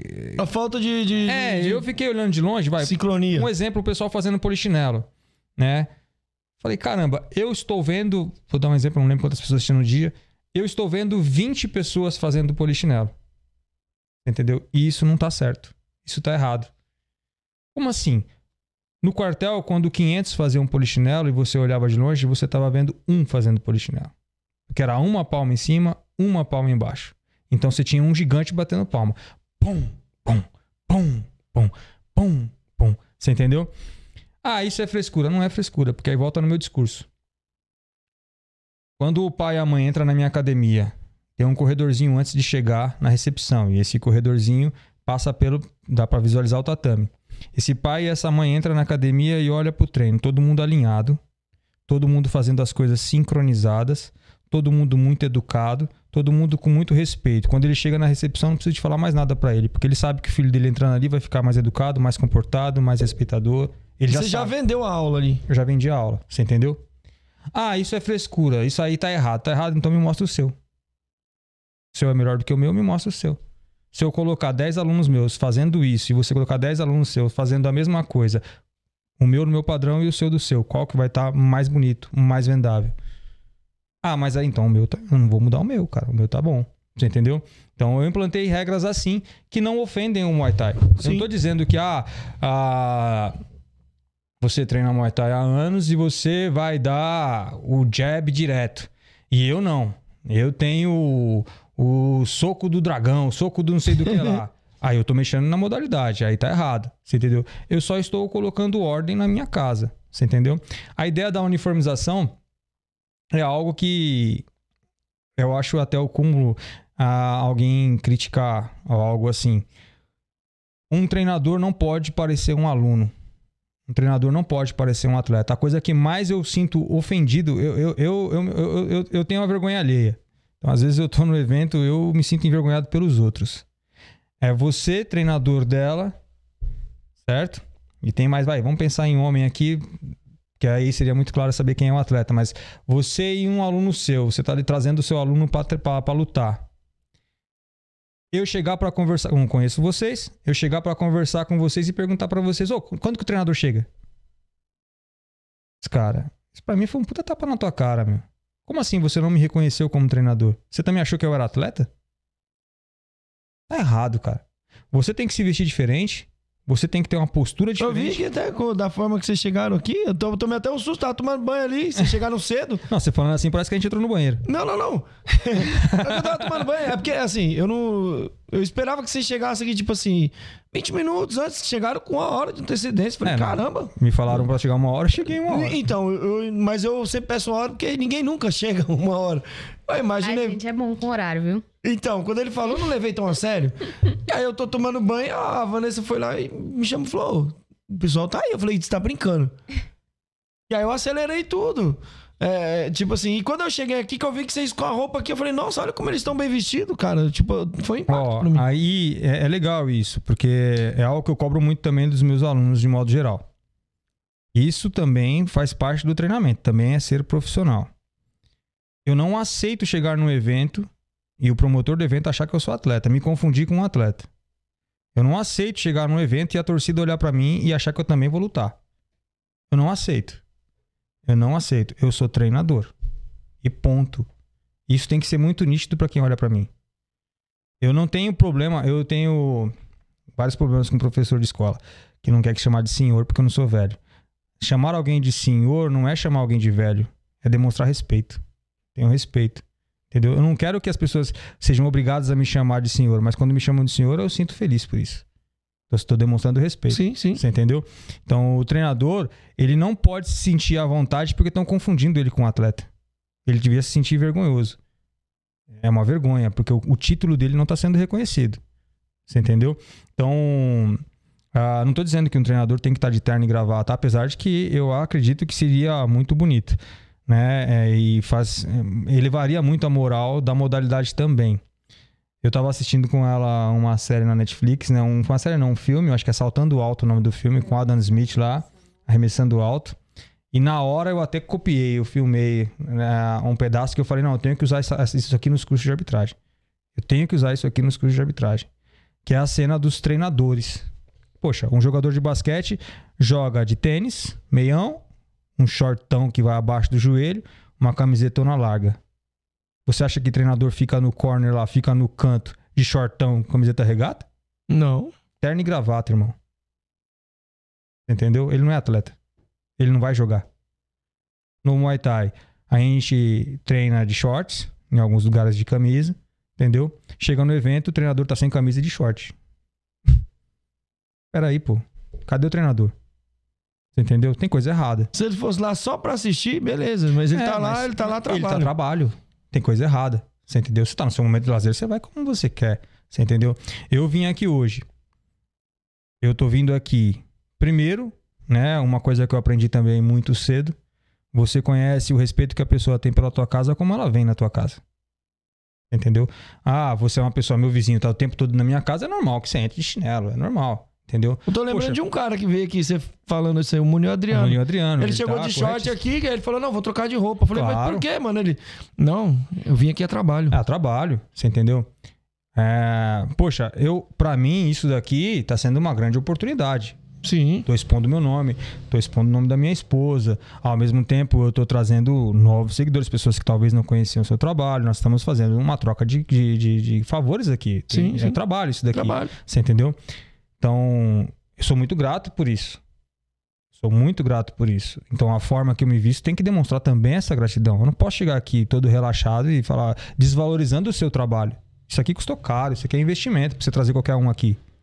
Você, tem que dar valor para quem você traz aqui. Né? Ah, segundo, eu sou o líder de uma equipe. Eu tô vendendo a minha equipe. Você entendeu? A minha equipe não tem moleque. Eu não dou aula para criança.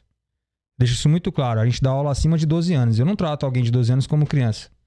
Esse alguém tem que aprender o que é responsabilidade, ah, postura, bom comportamento. Em algum momento ele vai ter que a, a- a tomar as rédeas da casa, ele tem que se preocupar com isso no futuro. Ele não tem que começar a pensar nisso com 18 anos, ele tem que começar com 12. Não que ele tenha que tomar conta da casa dele, mas ele tem que se preparar para um imprevisto, para um pai, para uma mãe cair de cama. Então ele não pode estar se comportando como um moleque. Ele tem É que. o que eu, o que eu abordo muito, eu falo muito pro Caio isso aí. Ele não tem mais pai. E eu falo assim, eu falo assim, pô, cara, eu, eu sempre fui, eu fui criado sem, sem pai sem mãe, né? Eu não, não tive. Minha mãe faleceu ah, em 2007, mas eu fui criado sem ela. E eu tava falando isso pro Caio, eu falei assim, cara, você não tem pai, você tem sua mãe, você veio morar agora com a sua mãe. Tipo, você conhecia ela, mas você não convivia com a sua mãe. Mas você, por estar morando só você e sua mãe, hoje você é praticamente o homem da casa. E eu falo pra ele, quando você recebe seu dinheiro aqui, não sai comprando besteira. Não. Vai lá, compra alguma coisa pra dentro de casa. Você não tem a obrigação, mas tem a responsabilidade de fazer isso. De chegar em casa, olhar o que, que tá faltando, ajudar sua mãe. Não porque, porque eu tô mandando, você tem que se sentir na obrigação. Porque você é o homem da casa agora. Sua mãe trabalha, ela é responsável por você, mas você tem que também começar a ver esse lado também. E eu ensino muito pra ele. Eu não sou o pai dele, mas eu pego muito no pé dele agora. Tanto é que eu fico falando pra ele: guarda dinheiro, guarda dinheiro pra você comprar seu notebook. Ó, só não guarda na poupança aqui, na É. furada. Você tá deixando seu dinheiro quebrado. Tô precisando de dicas, dicas. É. Então, ó, ah, eu tô aqui representando a minha família, eu tô aqui representando a minha equipe. Eu não posso passar uma imagem ruim da minha equipe. De forma nenhuma. Eu, não, eu tô acabando de dizer aqui, né, que o meu treino é voltado para filosofia, é para comportamento, que eu me foco muito em respeito e tudo mais. E eu venho pra cá de chinelo, camisa regata, todo bagunçado. Você acha que alguém vai botar fé no que eu tô falando? Pô, esse moleque aí. Eu já não, já não sigo a regra porque ninguém bota mais fé, né? Então eu Não, vou a não. Deus dará. Não, mas você Eu tá, brincando. você tá, você tá- tá na, na, na característica profissional para o que propõe o seu podcast. Sim. É um papo extrovertido, é um papo, é, é um bate-papo, como você mesmo falou, não é uma entrevista, é um bate-papo. Você tá a característica para isso e você tá na tua casa, você tá no seu ambiente, você entendeu? Você não pode descaracterizar também o formato do seu negócio. Seu negócio tá dando certo com esse formato, você entendeu? Mas aqui eu tô me colocando como líder da minha equipe. Certo. Eu sou diretor da FMTSP. Sou diretor de arbitragem lá. A F- quando o, o China e a Lígia me chamou para poder trabalhar lá como diretor, eles não chamaram um moleque. Eles chamaram um profissional. Eu tô vendendo a imagem da federação. Eu trabalho na FEPLAN, eu trabalho na CBMT barra BT do Munil. Você entendeu? Eles não têm um moleque trabalhando com eles. Eles têm um profissional trabalhando com eles. E não adianta eu falar isso se eu não demonstrar. Você entendeu? O, o- eu tenho que me policiar, é lógico, é por forma, é, eu tenho que ser espontâneo, mas ao mesmo tempo também me policiar pela forma que eu ando na rua, pela forma que eu converso com o pessoal no evento, pela forma que eu me porto no evento, pela forma que eu me porto dentro da minha academia com meus alunos, pela forma que eu tô me portando aqui hoje. Você entendeu? Porque eu represento muito mais do que só o Rogério. No mínimo aqui eu represento a minha equipe. E eu quero um bom olhar para cima da minha equipe. Eu tô sendo profissional. Sim, com certeza. Eu, em quatro paredes, junto com a minha esposa e meus filhos, eu ando de cueca pela casa. Você entendeu? Eu acordo de manhã nem lavo o rosto. Vou fazer alguma coisa. Dane-se. Eu tenho intimidade. Eu não tenho que ser profissional dentro da minha casa. Eu tenho que ser natural dentro da minha casa. É o meu ambiente onde eu estou extremamente à vontade. Dentro do, do meu trabalho, eu tenho que ser profissional. Eu não posso. Imagina, a gente estava falando sobre roubar a luta aqui e tudo mais. Imagina no meio de um evento você, né, vai lutar com um atleta dela, né, o seu, seu aluno vai lutar com um aluno dela, e no meio do evento você me encontra deitado no colo de um atleta dela comendo um lanche junto com o pessoal lá e trocando uma ideia, dando altas gargalhadas. Você vai achar o que de mim? Vai roubar. Esse cara vai roubar. Por quê? Porque eu não estou sendo profissional. Você entendeu? Conheço ela, ela me. Oh, desculpa, hoje, que bom ver vocês aqui. Boa sorte pra vocês, viu? Bom trabalho pra vocês. Mas desculpa aí que eu não posso dar atenção pra você porque eu estou aqui a trabalho. Não fui desrespeitoso com ela, né? É, preservei a minha amizade com ela, o meu relacionamento com ela, mas me afasto de imediatamente, vou pra minha mesinha e fico de boa ali, cara. Isso é ser profissional. Você entendeu? Por que, que eu, como treinador, não posso ser assim? A arbitragem já é assim. É, é muito raro você ver um árbitro fanfarrão aí, feito doido. Já tinha, no passado tinha muito isso, mas isso é uma coisa que a arbitragem tá muito à frente. Expurgou o, É. a seleção natural. Isso é uma coisa que a arbitragem tá muito à frente. A própria arbitragem filtrou. Ô, não chama fulano não, porque fulano tá prejudicando nossa imagem, cara. Você entendeu? Os treinadores não. Os treinadores ainda não aprenderam isso ainda. Então, assistam um jogo da seleção brasileira. Eu odeio futebol, tá? Detesto futebol. Acho um esporte inútil. Ah, mas. Eu também. É, é, é- Eu, eu torço pro Corinthians, não sei é, não, não, mas eu, eu acho um negócio- esporte inútil. Mas assim, é, é justo que as pessoas gostem. Vai ser cada um, hein? Cada um tem seu gosto. Não, cada um tem seu gosto, cada um tem a sua forma de se divertir. É legal, é bacana. Quem gosta, é, eu tenho que respeitar o gosto alheio. E pronto, tô dizendo eu, pra mim, não, não é útil. Né? Se eu comprar uma bola pro meu filho, eu vou jogar vôlei com ele, eu vou jogar queimado. Eu não vou chutar pra ele. Porque eu não vejo sentido. Eu não faço aquilo que eu não vejo sentido. Né? Mas assiste um campeonato de futebol e olha pro treinador se ele tá lá de shortão e camisa. É é, os De cara- caras estão de. Os caras estão. Sendo, você vê o Tite, é de terno, os caras. O Vanderlei Schlemburgo. Olha é de você ver, a gente volta pra ideia de regulamentação, a gente volta pra ideia de profissional. Treinador de futebol, tá de shortão e chuteira? Não. Treinador de basquete, tá de shortão e camiseta regata? Não. Treinador de vôlei, tá de shortão camiseta regata? Não. São todos esportes que se usam short e camiseta pra jogar, pô, pra treinar. Por que, que o treinador não tá assim? Porque eles são profissionais, pô. Eles são profissionais. Treinador Agora eu não- entendi por que, que nossos eventos não é profissionais. Agora eu entendi Você o entendeu? a que você Você entendeu que eu tô... A gente tava falando É, em off. que Você tem que ver o macro da coisa. Você olha o cenário. Olha, é, é- é o- é não eu- é só o É. ringue ali. é o que eu fiz com a minha equipe. Eu dei o exemplo aqui da minha equipe, por isso que eu criei uma padronização diferente, algumas coisas diferentes que o pessoal fala, ô, isso aí não é do Muay Thai. Não, não é do Muay Thai mesmo, não. É da minha equipe. Não é do Muay Thai, é da minha equipe. Por que, que eu fiz isso? Porque eu fui para a arquibancada e olhei o que estava acontecendo e não estava satisfeito com o que estava acontecendo. No próximo evento que você for, vai no ponto mais alto, no ponto mais distante e olha o evento. Olha como os staffs estão vestidos, olha como os treinadores estão vestidos, olha a postura dos árbitros, olha o posicionamento das cadeiras, olha o posicionamento do ringue, olha como tudo está acontecendo, como está se movimentando, olha para a torcida e me diz: está sendo profissional? Deixa eu te falar uma coisa aqui de um evento aqui que eu fui trabalhar, foi o Top 12.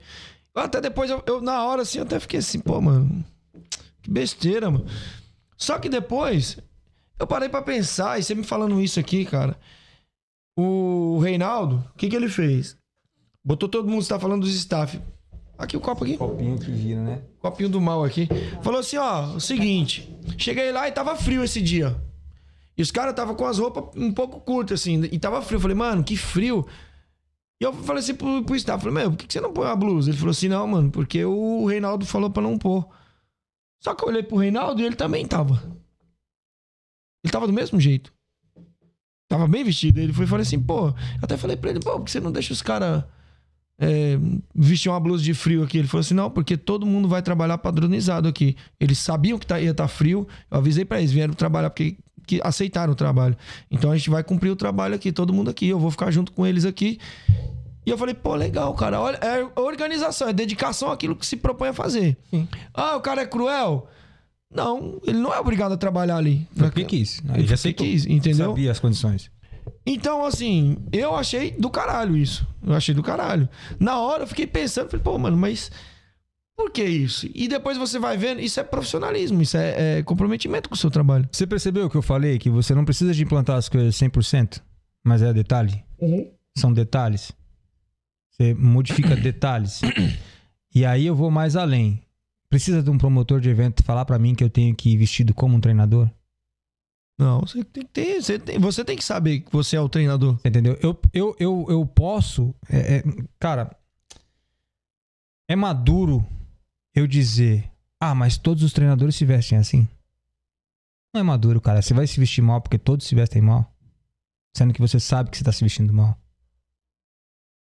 É sério que você gosta de ser confundido com um aluno? Ah, mas aí é ego. Não, não é ego, não. É valorização do meu trabalho. Sou treinador. Não é ego. Eu não tô dizendo que aí o pessoal olha pra mim porque eu sou o treinador. Não, não é isso. Não é isso. Mas eu quero que as pessoas olhem pra mim como treinador. Tá precisando de mais pessoas como você dentro de pontos estratégicos dentro do esporte. Não, pessoas como eu são banidas do esporte. Então, e, e precisa de pessoas como você dentro de pontos estratégicos dentro do esporte. É o, é o que precisa. Eu acho do caralho, de verdade. Eu acho assim. Eu acho legal. Eu sou um cara bagunçado e tudo, mas eu acho legal. O trabalho assim, organizado. Porque você, olha, é como você tava falando lá. Eu olhei e vi a desorganização e não achei legal. Você vai no evento e você vê organizado e você vê um desorganizado, mesmo lotado, você fala, mano, não é a mesma coisa. O evento que te enche os olhos, cara, é aquele evento organizado. Você vai ver, ó. Não é porque é do meu professor, mas o máximo você vai ver quando vir agora. O que eles vão fazer. Eles já, já mudaram a cara do esporte ali naquela vez. Imagina agora. Agora vai vir três vezes muito. Foi um mega evento. Até hoje não teve um evento igual ao máximo no Brasil. E vai ter agora. Inclusive, já até falar pra vocês, dia 11 de novembro, galera. Ó, dia, dia 11 não, dia 5 de novembro vai rolar o máximo e a chinela vai cantar. Vai lutar João Bahia, é, o tailandês, que eu sempre esqueço o nome do tailandês. Susa, o Caio sabe, Susat. É, esse maluco aí, Suesat, vai lutar. É, Juan Show. Quem mais aqui? Tairan. E eu não consigo lembrar. Eu não fumo maconha, mas eu não vou conseguir lembrar, galera. Consegue lembrar aí, Caio? É, o Grilo. Eu acho que assim, o que tem mais chance de levar é o tailandês, assim, na minha opinião, o tailandês e o João Bahia. Mas não é um critério que a gente vai discutir aqui agora. Ô, Rogério, ó, 10 horas, como você mora longe, também não quero ficar te segurando aqui. Tranquilo. Já quero te fazer um, um segundo convite para uma próxima. E eu quero, eu vou montar aqui um formato de mesa redonda Perfeito. pra gente debater assuntos, eventos, lutas, card. Aí vamos trabalhar técnico, trabalhar, Sim, sim. fazer comentários técnicos aqui. Eu tô eu vou aqui passar pra galera, eu quero fazer uma mesa redonda igual futebol. Perfeito. Igual futebol, trocar ideia. Pô, vai sair o evento X. Então tá, vamos pegar o card aqui, vamos avaliar ele, como vai surgir essa luta. Quando terminar, a gente vai fazer um debate também. Pô, o atleta ali perdeu por causa disso, ganhou por causa disso. Entendeu? Não pra criticar, mas pra gente fazer análises técnicos. É, E eu, eu- eu já, já acho legal essa ideia aí. E eu aconselho a você, nessas situações, pegar um representante de cada arbitragem diferente. Né? Ah, É, minha ideia, tem que ver se os É. caras querem. Não, é, é, o pessoal aceita. O pessoal é tudo amigo. Não tem, não tem inimigo na arbitragem. Né? Todo mundo. Nós estamos em, em equipes diferentes.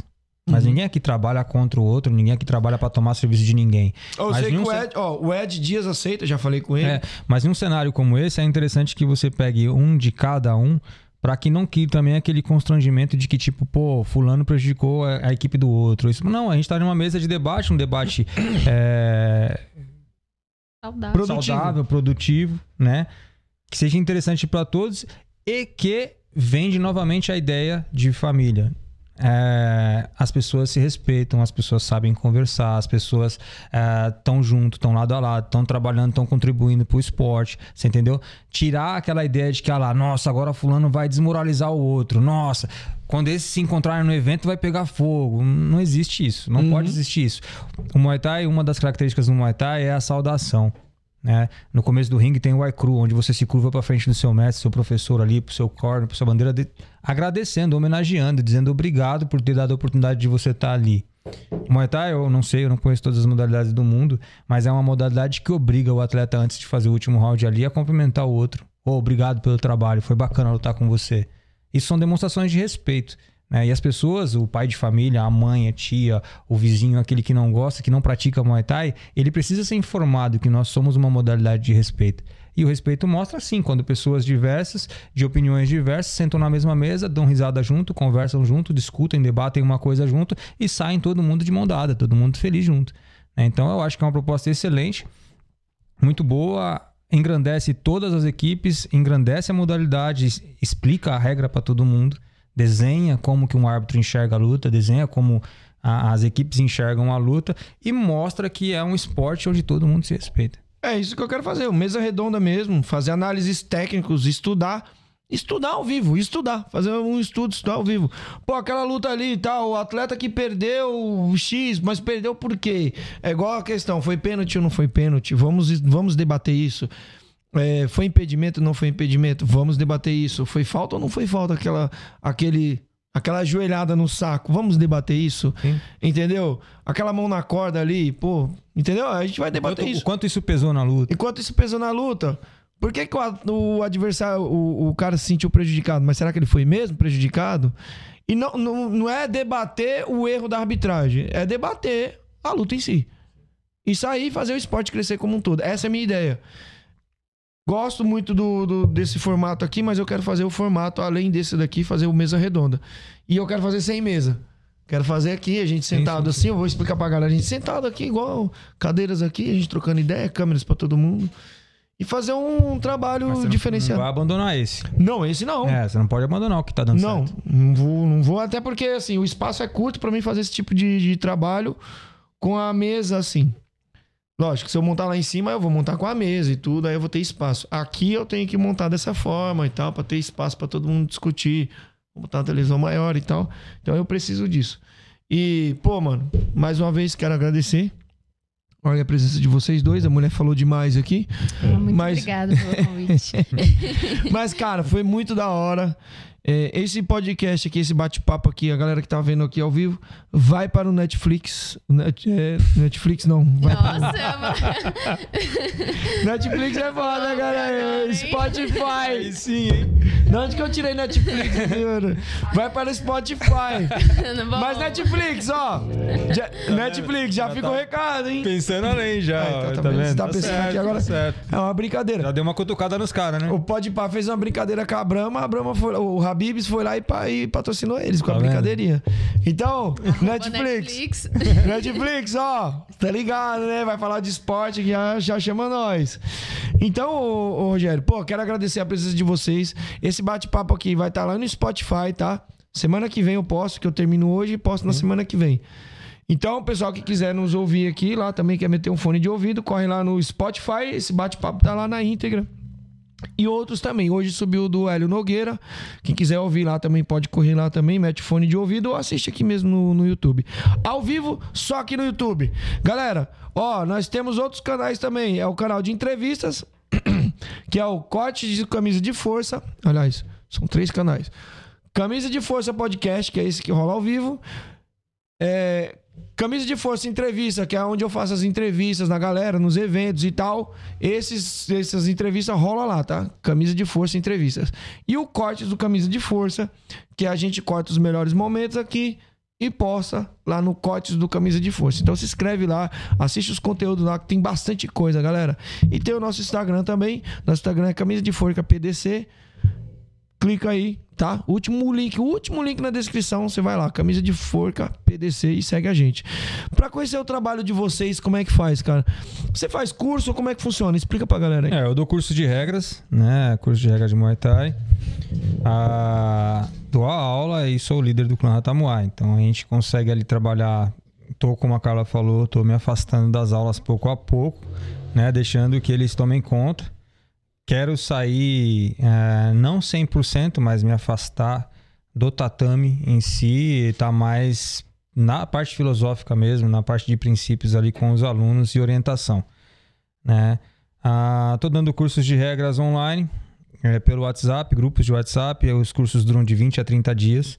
É, vários debates em cima, baseado nas, nessas regulamentações, né, explicando como funciona a regulamentação, como funciona a regra. Né? Ah, não é uma forma de o pessoal impor essas regulamentações em ninguém, não façam isso. Né? Mas é uma forma de conhecer a importância de ter algo documentado. Né? E as orientações que tem nesses manuais funcionam para as lutas. Eu utilizo como julgamento o que está dizendo aqui e tem uma taxa de erro pequena em relação aos resultados que dou. Né? As lutas que eu assisto, normalmente eu acerto. Obviamente não vou acertar todas, né? É para isso que se tem outros juízes na luta. Mas ancorado nisso daqui, baseado nisso daqui, uma interpretação para criança de quarta série, é muito fácil de interpretar isso daqui. É, meus cursos são baseados na regulamentação e eu sempre fiz a importância de ter uma regulamentação para a modalidade para que ela realmente seja profissional, né? Ah, se eu tô certo ou não, né? Deixa a modalidade julgar, deixa o E que pessoal prove ao contrário. É, que provem ao contrário. Subam na arquibancada, olhem em volta e se vocês fossem uma Coca-Cola, se vocês apoiariam, colocariam sua marca nisso ou não, né? Se vocês concluírem que vocês não colocariam sua marca nisso, pense numa regulamentação e se você colocaria sua marca em algo regulamentado, né? Ah, nos meus cursos eu não defendo que sigam a IFMA, não defendo que sigam a WMC, a WBC ou qualquer outra coisa. Eu defendo que as pessoas lutem por uma regulamentação, né? As entidades de arbitragem, os próprios promotores de evento criem uma regulamentação, né? Para que tenha uma base legal, para que tenha um, um- um desenho para se mostrar e Um falar. parâmetro. né? É, é assim que o nosso evento funciona. E todas as edições dos nossos eventos vão ser baseadas nisso daqui. Se você quiser participar do nosso evento, você vai ter que estar enquadrado nisso daqui. Aí a coisa vira profissional e a coisa melhora muito. Né? Se quiser me encontrar, eu tô no Instagram como Rogério underline underline Nobre. Né? Escrever Rogério Nobre lá aparece. E como equipe, né? Tá como arroba Ratamuai. É, vai encontrar eu e a minha equipe lá. Galera, Carla. eu vou deixar, vou deixar. Aí. Galera que quiser, pessoal que tá no Spotify, quiser achar ele no Instagram e não conseguir achar pelo Spotify, às vezes só procurando escrevendo, que às vezes pode acontecer de não achar, você pode vir aqui no canal, vai lá no, no link que tá na descrição lá embaixo lá, você vai procurar, vai estar todos, tudo isso que a gente falou aqui, vai estar lá na descrição. O Instagram dele, o meu, o Instagram da, da Carla também. Deixa aí pra galera aí, ô Carla, também o Instagram. Instagram tá arroba carla underline ratá. Ah, tá, né? Com H. Senão a galera às vezes acha que é com R. É, não, H-A-T-H. Então tá, galera. É, quiser seguir lá eles, se- é, vai lá nos últimos links, vai estar na descrição. Tá? Vai estar o meu, vai estar o deles também. Segue todos eles lá. São três Instagram deles, que é o da equipe, né? Sim. O do Rogério e o seu. Frisa aí mais uma vez o seu. Rogério underline underline Nobre. A da equipe Rata... Ratamuai. E o meu arroba carla ratamuai. Arroba carla underline ratá. E se quiser adquirir o curso, tem número? É, vai pelo WhatsApp, né? É, aqui de São Pode chamar ele Paulo. Pelo Instagram. Também pode me chamar pelo Instagram lá. Em São Paulo é 11 99689 8226. Mas tem lá no Instagram, o tempo todo eu tô publicando coisas assim, né? Ah, em relação a curso, é óbvio, né? Eu gostaria que todos fizessem o meu, mas o que aí entra o amor pela modalidade. É importante não que faça o meu curso, mas que façam um curso de arbitragem. Nós temos excelentes árbitros aí dando curso. Eu, eu, É. inclusive, vou fazer agora da, da- Eu quero fazer de todas as arbitragens, todas.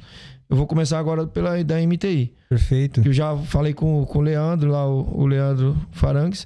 Eu vou acertar com ele pra mim poder fazer o curso. E quero fazer todas. Da Sim, sim, FEPLAN, Fazer todas. A recomendação principal aqui, acima de qualquer coisa, não como marketing pessoal, mas para a modalidade, é que se você é aluno, né, um aluno comercial, se você é um atleta, se você é um treinador, né, se você é um promotor de evento, você tem que fazer um curso de arbitragem, cara. Você tem que conhecer a regra do jogo. É necessário. É necessário. Então, procure alguém. No, Não é opcional, é é, necessário. não é opcional, não é opcional. É, é- é obrigatório, é obrigação. É obrigação. Não procure o Rogério, procure um curso de arbitragem. Você tem vários excelentes árbitros aí dando curso. Todos eles são excelentes no que fazem, todos eles trabalham muito bem, todos eles sobem em cima do ringue, vão trabalhar no evento e dão o melhor deles dentro de conhecimento de causa, dentro de conhecimento de regra.